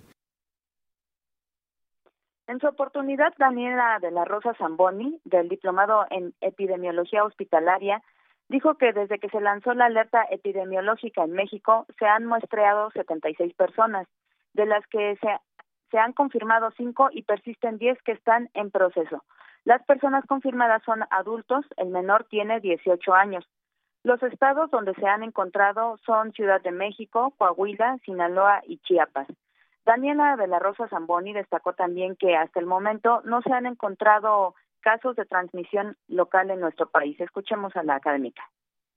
Todos los casos han sido importados. Entre los casos confirmados no hay niños y de las 76 personas que se han muestreado hay solo una persona de un año, no hay, no hay otros, otros niños. Embarazadas aparentemente tampoco. Los casos confirmados todos provienen de Italia. Deyanira también estuvo presente el doctor Carlos Arias del Instituto de Biotecnología de la UNAM, quien informó que ya se ha realizado la secuenciación de las dos cepas de coronavirus que se encuentran en el país. Eh, reportes que ya se subieron a la base de datos internacional, donde hay aproximadamente 145 secuenciaciones de 22 países diferentes. Esto fue lo que comentó.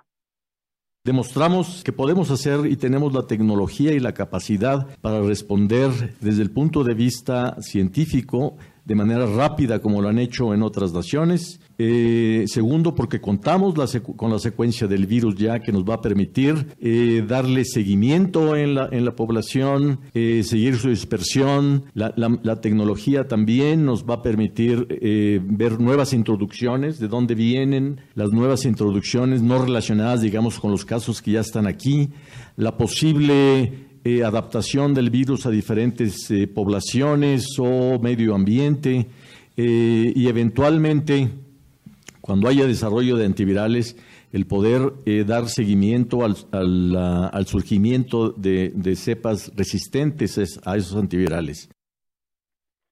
Y bueno, Deyanira, por último te comento que también estuvo presente la doctora Yolanda López de la Facultad de Medicina de la UNAM, quien informó que ya se trabaja en nuestro país en el primer protocolo y diseño de vacuna que ha demostrado la capacidad de generar anticuerpos, pero agregó que esta vacuna no estará disponible en un plazo breve, sino que llevará por lo menos un año y medio para garantizar que sea segura.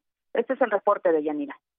Pues muchas gracias por esta información, Dulce. Justamente en algún momento se había dado el tiempo de que serían 18 meses aproximadamente en los que saldría una vacuna, pero es bueno saber también aquí en México estos esfuerzos que se están haciendo.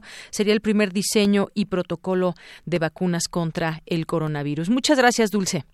Gracias a ti, Deyanira. Muy buenas tardes. Muy buenas tardes. Y nos vamos ahora con mi compañera Cindy Pérez Ramírez. Se suman universitarias a propuesta para reducir el uso de plásticos. Adelante, Cindy.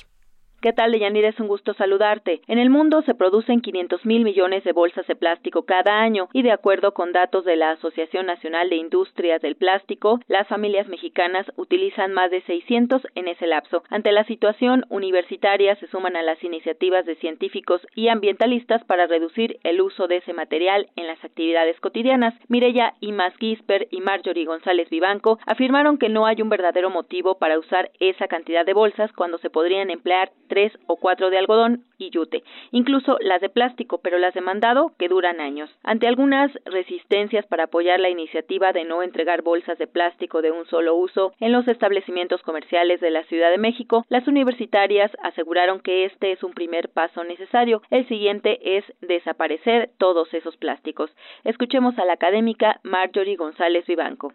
Eh, lo que pasa es que se están produciendo 500 mil millones, por ejemplo, de bolsas anuales en el mundo. No hay ningún motivo para que uno emplee 600 bolsas cuando podrías usar tres o cuatro bolsas, por ejemplo, de algodón, ¿no? O de yute, que me duran años. O sea, la lógica de estas medidas tienen que ver con dejar de emplear elementos desechables. De Yanira, la isla de plástico en el Océano Pacífico y animales de diversas especies agobiados por ese material son un incentivo. No solo es la mancha flotando a la deriva en el Pacífico, en cualquier lugar de la ciudad y del país, al menos hay una bolsa de plástico tirada en el suelo. Esto ocurre porque es barata, no se recicla ni se reusa. La apuesta de México y de otras naciones que han adoptado esta medida es sensata, pues se pretende que cada quien se haga cargo de la situación. Hasta ahora la población ha permanecido a la espera de que los gobiernos se encarguen, pero la responsabilidad de las acciones debe trasladarse a la gente. Es Mireya Imas. A cualquier lugar que vayas del país, hoy te encuentras una bolsa de plástico o un algo de plástico tirado. Y eso es porque es muy barato y no se recicla prácticamente y no se reusa prácticamente. La apuesta de México y, otros países que han tomado la medida me parece que es una apuesta muy sensata porque nos obliga a hacernos cargo también a las personas de la situación. Y, no, esto es también empezarle a trasladar a la gente la responsabilidad de las acciones. A veces puede resultar un poco más incómodo eh, no tener una bolsa de plástico que sí tenerla, pero todas nuestras actividades prácticamente tienen un impacto, mayor o menor y la apuesta, yo creo, a la reducción de los plásticos y eventual eliminación de los mismos es reducir ese impacto. No lo vamos a hacer cero. El chiste es cómo hacemos acciones que puedan ir disminuyendo la huella de carbono, la huella ecológica, la huella hídrica de nuestro paso por este planeta. La sola presencia de la humanidad en el planeta tiene un impacto. El punto es llevar a cabo acciones como la reducción y eventual eliminación de plástico para minorar la huella ecológica. Hasta aquí el reporte. Muy buenas tardes. Gracias, Cindy. Muy buenas tardes. Y justamente a raíz de que, pues, este primer día del año ya no se deben de usar o ya no se deben de usar las bolsas de un solo uso y que se han restringido, eh, pues, su, la gratuidad que teníamos en los supermercados, en algunos otros, algunos muchos otros sitios. ¿Cómo, cómo se han ido adaptando? ¿Cómo han logrado sobrevivir a esto? Yo creo que no ha sido tan difícil. ¿Ustedes qué opinan sobre este uso de los plásticos y cómo debemos de seguirnos sumando? No solamente, no solamente con las bolsas de un solo uso, sino también con otros elementos, otros, eh, eh, pues otros objetos que se usan de plástico y a menos que sean estrictamente necesarios que los podamos usar. Pero hay muchas cosas que podríamos ir desechando. Yo creo, me parece, por ejemplo, la compra de agua embotellada es una, una opción que debemos, deberíamos pensar en ya no hacerla y comprar pues recipientes y de esta manera transportar nuestra, nuestra agua. Bien, pues nos vamos ahora a las breves internacionales con Ruth Salazar. Internacional RU. En las últimas 24 horas se reportaron casi nueve veces más casos de coronavirus fuera de China que en el país donde se generó la epidemia, pero la enfermedad se puede contener con las medidas apropiadas, aseguró el director de la Organización Mundial de la Salud, Tedros Adhanom, quien agregó que los países de mayor preocupación son Corea del Sur, Italia, Irán y Japón. La OCDE publicó un informe que muestra el impacto negativo del COVID-19 en el mundo de los negocios. La organización recortó drásticamente las perspectivas de crecimiento debido al coronavirus de Wuhan. La enfermedad se ha propagado desde Asia hasta el corazón de Europa y se ha convertido en una amenaza que perjudica a la economía mundial. Aunque en Hungría no se han registrado todavía casos de coronavirus y las 125 pruebas realizadas han dado resultados negativos, el presidente Víctor Orbán ha abolido el derecho de asilo en su país. El presidente de Chile, Sebastián Piñera, promulgó este lunes una ley que amplía la legislación vigente sobre feminicidios y violencia de género, que sancionará los delitos contra las mujeres cometidos por sus parejas durante el noviazgo. Dos exgerentes de petróleo de Venezuela fueron detenidos por la entrega de información confidencial a Estados Unidos, reportó hoy la comisión presidencial encargada de la reestructuración de la petrolera. Los casi 2.300 colegios electorales distribuidos en toda Guyana abrieron este lunes en una jornada que definirá a su nuevo presidente y a los 65 escaños de la Asamblea Nacional para el periodo 2020-2025. El actual presidente David Granger, que está buscando la reelección, encabeza las preferencias. Hasta aquí las breves internacionales con Natalia Pascual. Porque tu opinión es importante, síguenos en nuestras redes sociales, en Facebook como Prisma RU y en Twitter como arroba PrismaRU. Bien, continuamos dos de la tarde con 25 minutos y pues queremos seguir eh, de cerca este tema acerca de Oderbrecht y todo lo que ha sucedido con Emilio Lozoya. ¿Cuál es la investigación? ¿Por qué línea va? Y todo lo que puede surgir de la misma. Hay nuevos documentos de este caso Odebrecht que revelan que hubo un beneficiario distinto a Emilio Lozoya en los sobornos pagados presuntamente a cambio de obras de la refinería de Tula. Y bueno, pues eh, quisiéramos conocer un poco más de este tema, esta investigación. Ya es en la línea telefónica Raúl Olmos, que es periodista especializado en investigar redes de corrupción, es colaborador de Mexicanos contra la Corrupción y la Impunidad. Y te saludo con mucho gusto, Raúl. Muy buenas tardes. Buenas tardes, un gusto saludarte y compartir la información con tu auditorio. Gracias. Bueno, pues platícanos, hay un sistema, o es lo que he leído en varios medios, llamado Drowsis, y Odebrecht asignaba a cada beneficiario de los sobornos un, digamos que un código, un password para ocultar su identidad. A Emilio Lozoya, por ejemplo, se le identificaba con el código Salvador, según consta en eh, documentos del expediente de Brasil. Pues vaya cosas que se van descubriendo. Sí, así es. Este es un código eh, secreto que se le había asignado eh, y esto lo, lo, encontramos en una plataforma encriptada, una plataforma secreta que manejaba Odebrecht, era el sistema DOSIS, y se pudo tener acceso gracias a una filtración que recibió el Consorcio Internacional de Periodistas de Investigación, en el que Mexicanos contra la Corrupción ha venido colaborando desde hace por lo menos cuatro años. Y en este proyecto eh, de, de, rastreo de, los eh, documentos de Drowsy, pues eh, lo que encontramos fue una serie de pagos realizados en 2012 y 2014 que corresponden en los primeros a la clave Salvador, que fue la clave que se le había asignado a Emilio Lozoya y que corresponden a pagos realizados durante la campaña electoral de 2012. Eh, luego, en 2014, vienen otra serie de pagos de esta misma plataforma, pero ya no aparece el código secreto de Salvador, sino que aparece el código secreto latino, que correspondería a otra persona, a otro beneficiario o receptor de sobornos de Odebrecht.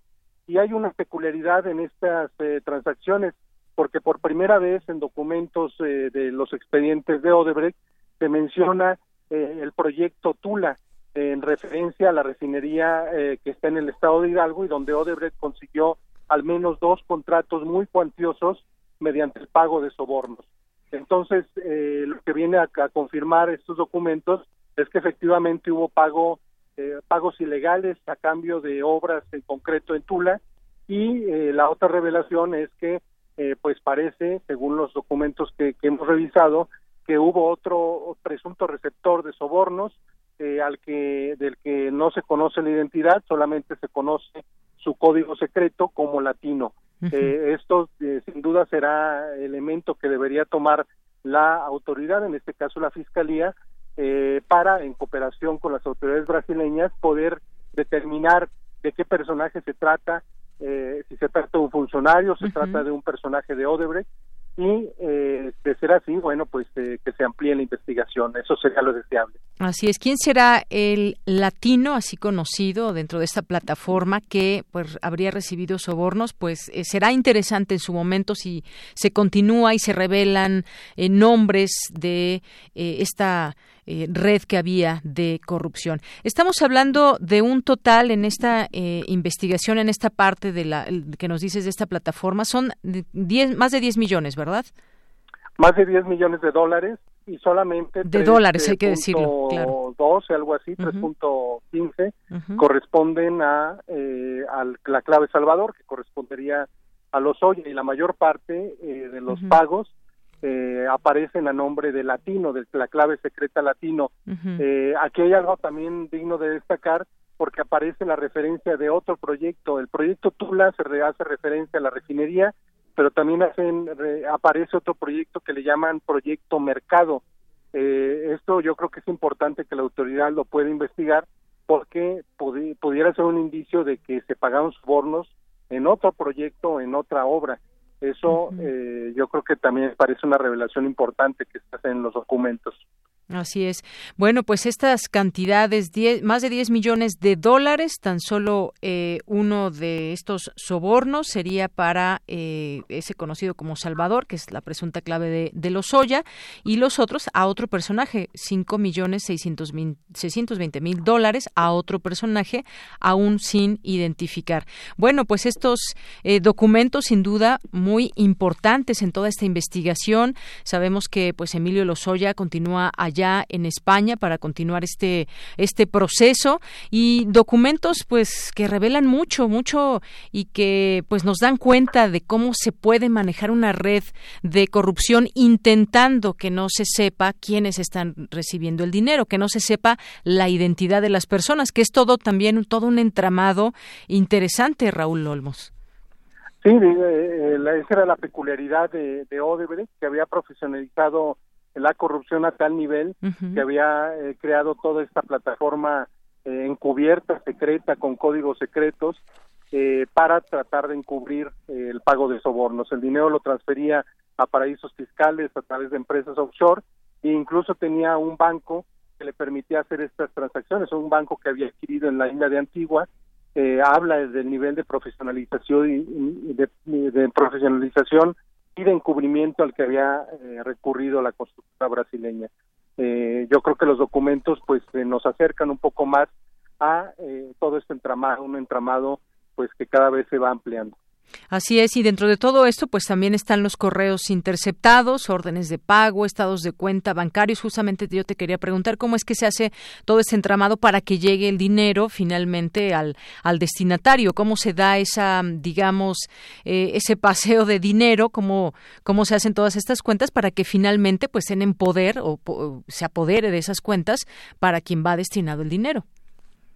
Sí, en, la plataforma eh, se incluyen algunos correos donde eh, empleados de la oficina de sobornos de Odebrecht van dando indicaciones de cómo se van liberando los recursos. Eh, los sobornos no se dieron de un solo golpe, se iban dando, digamos, en tandas, en partes y en distintas fechas, ¿no? Y regularmente se utilizan empresas offshore afincadas en, paraísos fiscales, son empresas de, nosotros le llamamos de papel o, fachada, o de gaveta, porque solamente existen en la gaveta de un despacho, no tienen eh, instalaciones físicas, no tienen personal, son solamente empresas de nombre, empresas de, de, membrete, y eh, por lo menos dos eh, de ellas son nuevas, de las que nunca se había hablado. una de ellas es ZB, es una empresa este, creada en la isla de Bermuda, y eh, es una de las empresas de fachada que fueron utilizadas para estas nuevas operaciones que, que se han dado a conocer eh, a través de los de la revelación, digamos, del, de la filtración de los documentos del sistema encriptado Drowsy. Así es. Son muchísimos documentos, más de 13.000 documentos secretos eh, que han sido revisados justamente por este eh, equipo de mexicanos contra la corrupción y que, eh, pues bueno, entre ellos, mira, se destacaría esta parte que me gustaría compartir con el auditorio. Se localizó un correo enviado por Tumaine, que era de la identidad secreta de Ángela Ferreira Palmeira, la contadora del Departamento de Sobornos de Odebrecht, en el que ordena realizar 11 pagos entre 28 de mayo y el 6 de junio de 2012, uno de ellos por 510 mil dólares a la empresa Latin American Asia Capital Holding, vinculada con Emilio Lozoya. Para que más o menos nos demos cuenta de lo que se puede encontrar dentro de estos documentos, que además es un trabajo tremendo toda esta revisión, o hay otro con título de pagos urgentes y así hay mucho que conocer y sobre todo yo creo que es importante informarnos en todo eso, en todo esto, Raúl Olmos, para entender también cómo es que se hizo un caso de corrupción tan bien, entre comillas, manejado, casi digamos, eh, casi imposible o difícilmente de entrar y de conocer estas rutas, pero que finalmente vemos que que se puede hacer y se puede ir conociendo toda esta información. Sí, yo creo que si hubiera la voluntad de las autoridades mexicanas de ir a fondo en este asunto, sin duda tendría que hacer el pedido de colaboración con Brasil para tener acceso a la plataforma Drowsy y estoy seguro que ahí habrá muchísimos secretos eh, que contar, eh, como estos correos a los que tú haces referencia, como los documentos y las planillas de pagos, donde se da el detalle eh, minucioso de cómo se fueron eh, eh, librando los pagos y que involucran pues a, personajes de prácticamente toda Latinoamérica. Claro. los pagos a los que hace referencia en este correo, pues la mayor parte corresponden a obras ejecutadas en otros países y de México hasta ahora solo sabemos de la obra de Tula que fue pagada o fue obtenida por Odebrecht mediante sobornos, pero pues ahí hay indicios de que pudiera haber otras obras ejecutadas como este proyecto mercado del que, hago referencia y otros personajes como este eh, famoso latino, ahora famoso latino, que es un personaje encubierto en un apelativo, pero que posiblemente, pues, eh, si las autoridades lo investigan, se van a topar con un personaje político de alto nivel, como ha ocurrido en otros países de Latinoamérica. Así es. ¿Quién será? Pues bueno, ya lo descubriremos. Espero que se dé a conocer este nombre, parte de la investigación que se realiza. Y esto que mencionas, otro punto muy importante, ¿qué hacen las autoridades para que pues se facilite todo lo que se tenga que hacer y se descubran todos estos sobornos? Muchas gracias, Raúl Olmos, por estar con nosotros aquí en Prisma RU. Con mucho gusto. Un abrazo, hasta luego. Hasta luego, muy buenas tardes. Gracias, Raúl Olmos, periodista especializado en investigar redes de corrupción, es colaborador de Mexicanos contra la Corrupción y la Impunidad. Relatamos al mundo. Relatamos al mundo. Queremos escuchar tu voz. Nuestro teléfono en cabina es 55 36 43 39. Gaceta UNAM. Dos de la tarde con 36 minutos. Hoy que contiene entre sus páginas la Gaceta. Bueno, primero mandamos un saludo a Hugo Huitrón, director de Gaceta UNAM. Hoy en su portada la Gaceta dice se crea la coordinación para la igualdad de género al más alto nivel. Propone el rector eh, Congreso Universitario. Bueno, pues habrá que seguir de cerca todas estas acciones que están en marcha desde nuestra universidad. En comunidad, bueno, pues esta nota justamente de esta primera acción que será convocar a foros por escuelas y facultades y en los subsistemas de investigación con miras a un congreso universitario sobre género. Ya estaremos hablando de él en próximos días. Reconoce el PUIS estudios sobre parásitos, una distinción al servicio bibliotecario también. Cuenta la UNAM con insumos suficientes ante el COVID-19, medidas de prevención y cuidado. Dice aquí esta nota, acudir al servicio médico de su entidad universitaria o en caso de síntomas al IMSS, los estudiantes y Aliste, los trabajadores y académicos. Aquí las recomendaciones que hay. En otra nota, la conservación de la vida silvestre de seria a extremadamente grave. En otra nota, lanzan reto para hacer edificios públicos más eficientes. Eh, estudio de frontera muestra cómo se desorganiza el genoma. Cinco millones cumplen años el 29 de febrero. Todos dicen que me veo más joven, quizá porque festejaré apenas mi décimo cumpleaños con 40 de vida. Una nota de Leonardo Frías. Alto nivel académico para becarios del postdoctorado en cultura proyectará el FICUNAM 140 cintas de 40 países. Ya los invitábamos desde la semana pasada y lo seguimos haciendo para este inicio del festival. Y bueno, pues entre otras cosas también, no se olviden de mantenerse atentos a toda la agenda universitaria que se destaca los lunes aquí en la Gaceta UNAM. Así que esto es parte de lo que trae la Gaceta UNAM de este lunes. Queremos escuchar tu voz. Nuestro teléfono en cabina es 55 36 43 39.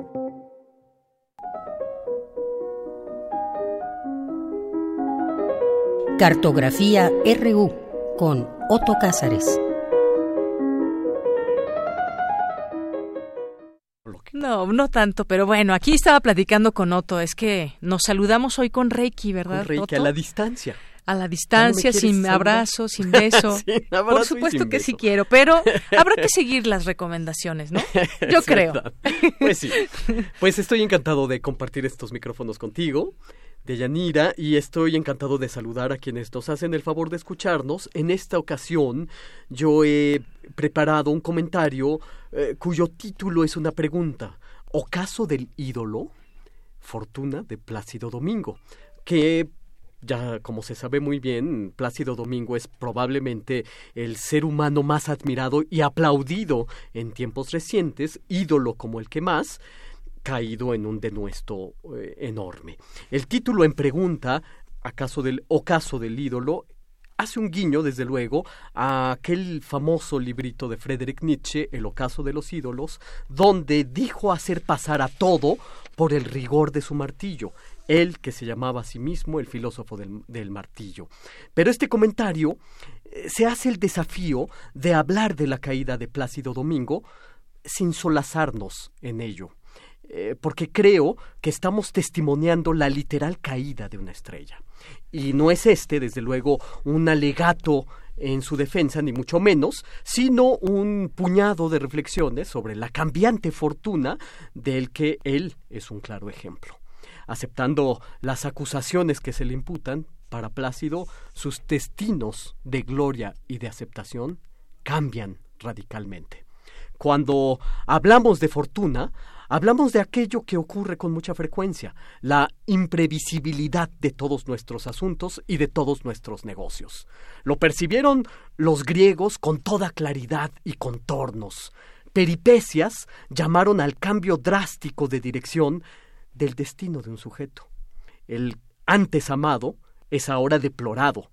El que una vez fue denostado goza ahora de celebración unánime. Aquel que gozaba de cabal salud ahora va rumiando sus malestares por doquier, el que solía ser alegre y jovial, ahora está furioso, la joven promesa se malogra, y así. Eh, la fuerza de gravedad del destino es lo que llamamos fortuna. Fuerza de gravedad del destino. Esa fuerza gravitacional está representada en la rueda de la fortuna. La carta número 10 del tarot es la fortuna. Aparece representada a través de una rueda, la rueda de la fortuna, cuando la rueda se pone en movimiento, una sección de la circunferencia sube y la otra sección baja. En este movimiento se haya circunscrito el movimiento circular de los seres vivos. La rueda de la fortuna, en la carta del tarot, lleva dos pasajeros, un perro que asciende que evoluciona, que progresa hacia arriba, y del otro lado un mono que desciende, y su descender implica, claro está, la idea de la caída. Todo lo está presidiendo desde la cúspide, en la rueda de la fortuna, una esfinge que solo ve pasar a lo que sube y lo que luego baja, a lo que primero progresa, evoluciona y se transforma, y después involuciona, degenera y cae. Plácido Domingo conoce la caída del mono después de haber conocido por décadas la ascensión del perro. Seguimos con nuestras reflexiones sobre la fortuna. ¿Por qué cambia la fortuna entre los griegos? Para los griegos, la ibris era el único pecado. Eh, la ibris es la vanagloria, la megalomanía que enseguece. La megalomanía y la inflación personal considerados defectos morales que han de ser castigados. Y sobre todo, ante los cambios de la fortuna, no pueden haber augurios, ni pronósticos, ni advocaciones. De nada sirve conocer el futuro, pues es inútil atormentarse en vano, decía Cicerón, que no era griego, pero aprendió todo de aquellos. Y como dijo Montaigne, otro gran eh, ensayista, tanto vano esfuerzo en que nos entretenemos anticipando las cosas futuras, como si no tuviéramos bastante con digerir las cosas presentes. Pues así, Plácido Domingo no pudo anticipar este cambio drástico de su fortuna. Son las veleidades del tiempo. Lo que gusta hoy puede no gustar mañana. Lo que era aceptado ayer es inaceptable hoy, como él mismo ha eh, testimoniado. Los pasados de todos nosotros, de todos los sujetos, son de luz y de sombra. El conocimiento de la historia, que es la historiografía, describe luces y sombras sin llamarlas luces y sombras. Eh, hay una eh, circunstancia paradójica en, en esta condición de ser luces y sombras al mismo tiempo.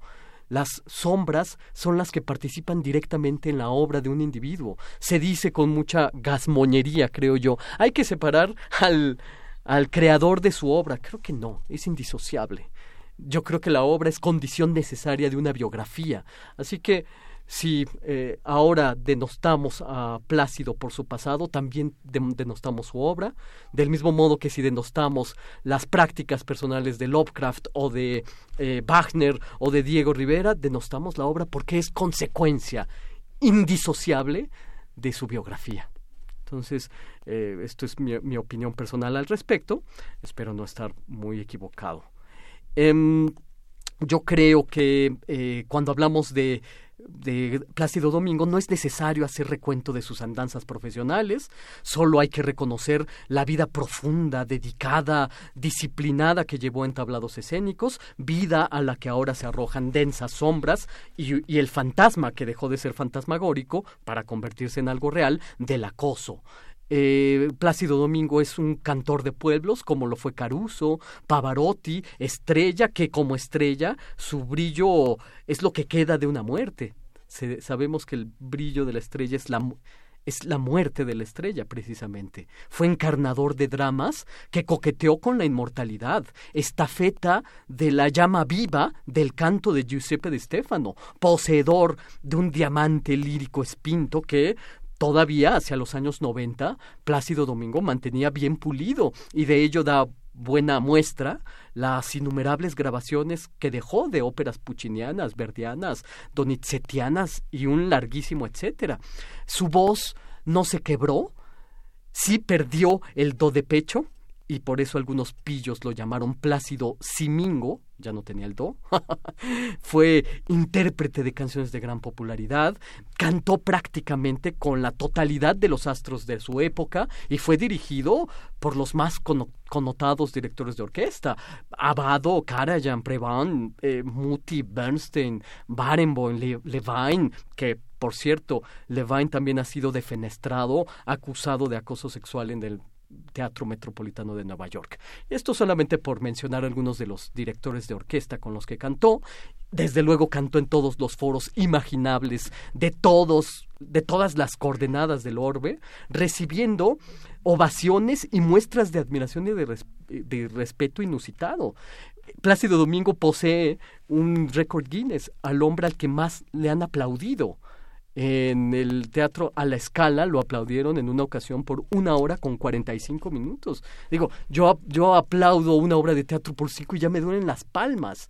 Imagínense esta circunstancia. Fue la suya una carrera meteórica cuyo crecimiento se exponenció en la década de los 70, década en la que como Fausto, Plácido Domingo debió haber dicho al instante, detente, eres tan bello. Pero eso es precisamente lo que ningún ser humano es capaz de hacer.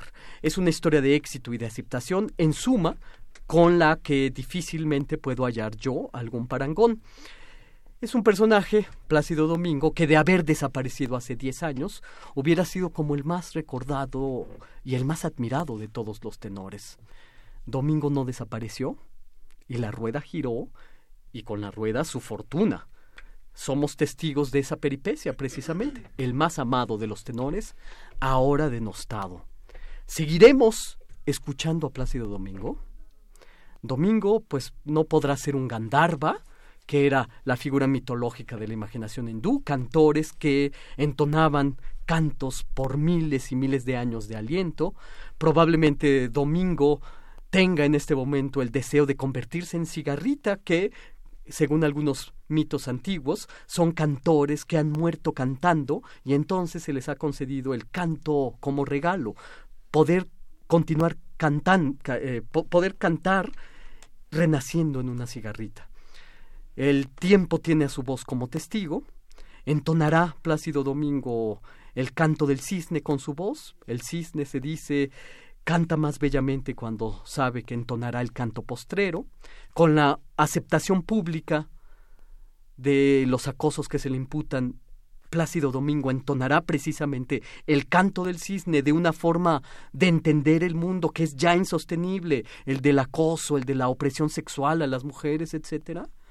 ¿Qué sentimiento de superioridad podemos ostentar diciendo que vemos extinguirse la carrera artística más fenomenal de todo el siglo XX?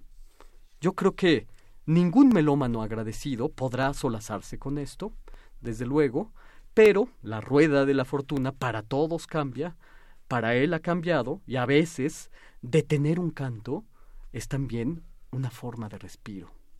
Y esto es lo que yo tengo que decir este lunes 2 de marzo del año 2020, mes de las mujeres, en el que, por cierto, en próximas entregas radiofónicas solamente voy a dedicarla, dedicarlas a mujeres que admiro, que son muchas, eh, poetas, eh, pintoras, filósofas, historiadores, eh, una enorme cantidad de mujeres, y quiero hacer una serie de entregas radiofónicas con estas mujeres admirables.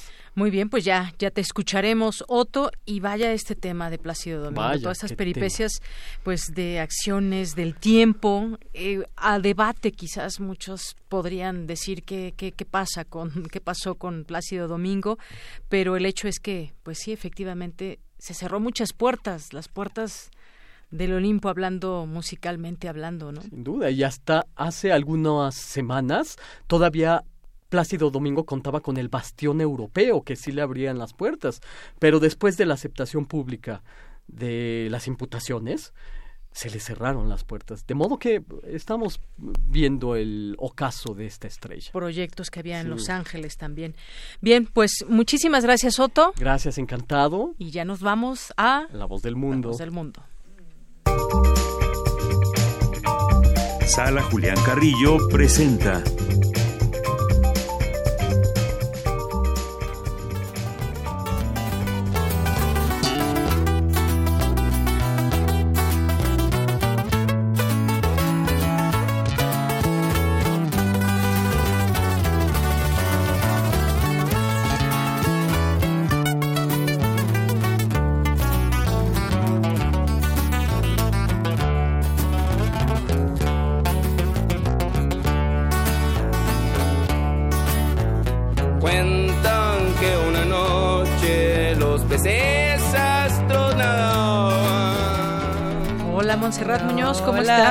del mundo con su alegría proverbial. Muchas gracias. Amo cuando me reciben al unísono en sus voces. Querida de Deyanira, Otto Cázares, el equipo de Prisma, de Prisma RU, eh, también nuestro productor Rodrigo, a todos quienes están escuchando el 96.1 de FM, Radio UNAM, transmitiendo aquí en una edición más, en un lunes más, con la cartelera, con estrenos, con redoble de trompetas, con sonido de tambores, con un poco de rock cierreño que está aquí de camita acompañándonos. Hablaremos de este grupo más adelante.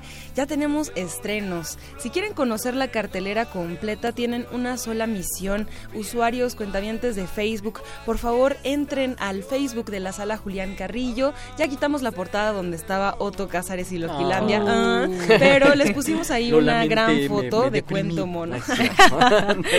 Volverás, tienes que hacer otra cosa para que te pongamos ahí. Para ser merecedor. Nuestra portada de Facebook tiene todas las actividades del mes. También acabamos de compartir que ya tenemos lunes de teatro con estreno, que es Niños Polvo. Esto es un original de Said Rolva. Les comentamos que estos estrenos los vemos juntos porque ya estuvimos en los ensayos, pero como corre la obra completa, solo los lunes de teatro y también en este mes tenemos dos por uno porque el lunes y jueves va a haber función y el jueves con uno de los grandes esperados que han vuelto. Esta obra se llama Destrozado. Es una obra de títeres, de y situaciones fantásticas. El guion está súper bien adaptado y habla de un individuo que se va de un pueblo para buscar su suerte, encuentra una mujer, regresa. ¿Y qué nos enseña esto? Él es el viceconde de Medardo. Él tiene una mitad expuesta de su cuerpo. Él cojea de una mitad y toda la, la parte de su cara eh, está, pues, digamos, expuesta ante buscar su otro complemento contraparte, que es un villano, ¿no? Entonces, este viajero bondadoso está partido a la mitad. Se dice que así, pues, de uno se, al nacer se hicieron dos y es uno de los favoritos aquí. A ver si puedes traer invitación personalísima a Camila. y para todos ustedes van a ver algo muy, muy, muy genial, bien logrado y aparte, pues, es teatro de títeres y sombras, algo que, pues, también nos cuesta mucho trabajo eh, conseguir. Créanos que es de calidad. Y bueno, pues hoy estrenamos a las 8 de la noche. De nuevo es entrada libre, así que en este mes van a poder disfrutar de esta programación aquí en la sala Julián Carrillo. Y también, por ejemplo, si les gustan pues la danza contemporánea, tenemos martes Nemian en la sala Julián Carrillo, que estrenará igual el día de mañana. Hashtag martes de danza, si quieren acceder ahí a la galería de fotos que tenemos en redes sociales, para que se den cuenta de ballet contemporáneo, para que le vayan echando ahí una mirada a estos temas que también se pueden expresar en la danza contemporánea.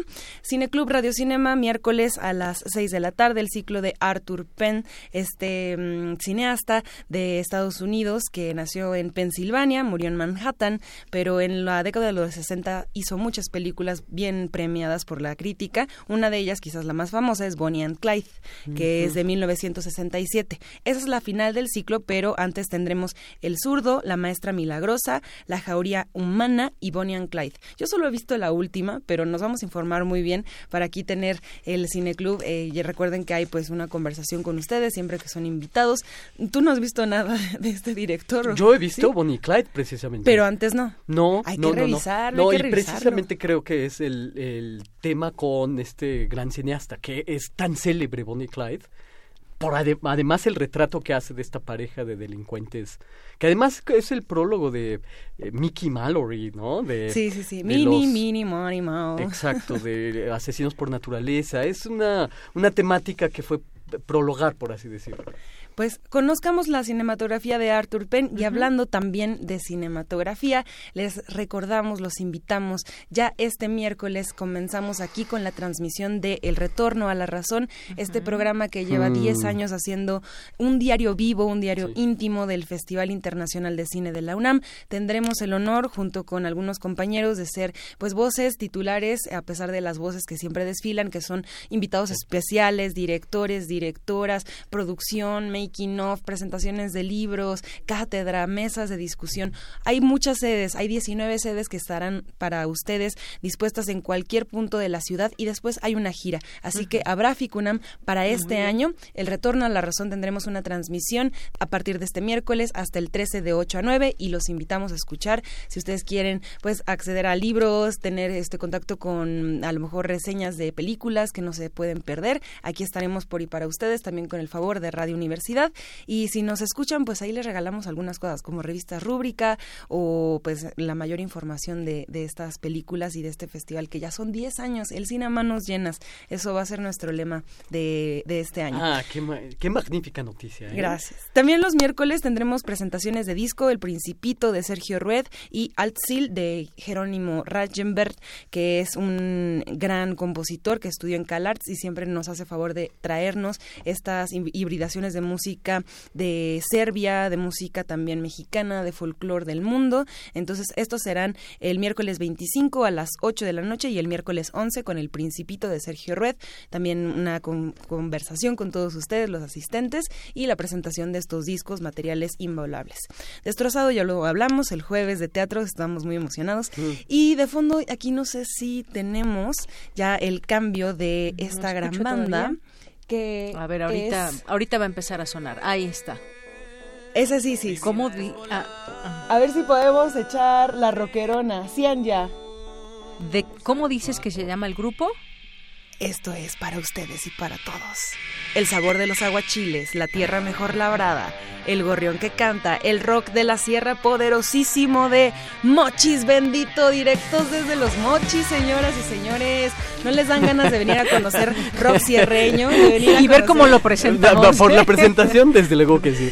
Les tengo que hacer una confesión personal. En enero fui a viajar a la ruta del Chepe, que va de los Mochis mm, hacia Chihuahua. Y justo fue una coincidencia, porque en los Mochis, pues uno llega preguntando, ¿no? Y como uno es bien curioso, llegamos así de, ¿dónde está la banda que debemos conocer aquí de los Mochis? y pues nuestro anfitrión, Víctor West, con el que también estamos contando con su presencia para el, viernes, eh, nos dice, bueno, pues escuchen a Mochis Bendito y que nos pone esto y nombre. Imagínense este rock poderosísimo yendo 40 minutos hacia el Maviri, que es el puerto, con uno de los mejores atardeceres en el Pacífico. y después, bueno, la tradición, y por qué no voy a decirlo, es algo que se llama ya, pues beber con hielo, que es que te dan una bolsa con hielo, un cartón con hielo, tus cervezas y haces una comida deliciosa, una cena deliciosa.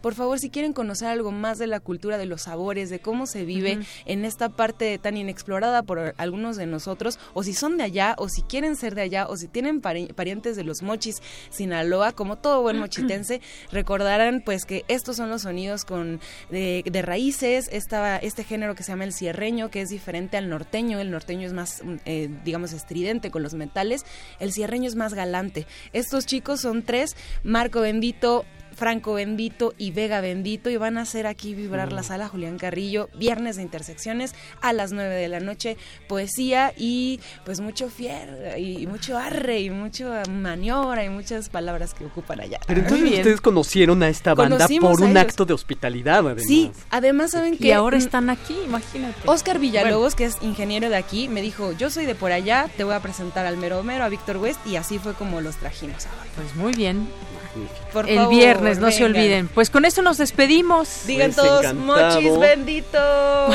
mochis bendito. Mochis bendito. Exacto.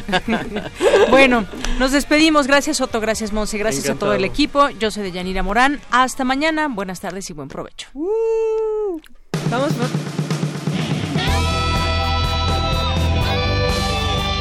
Prisma RU.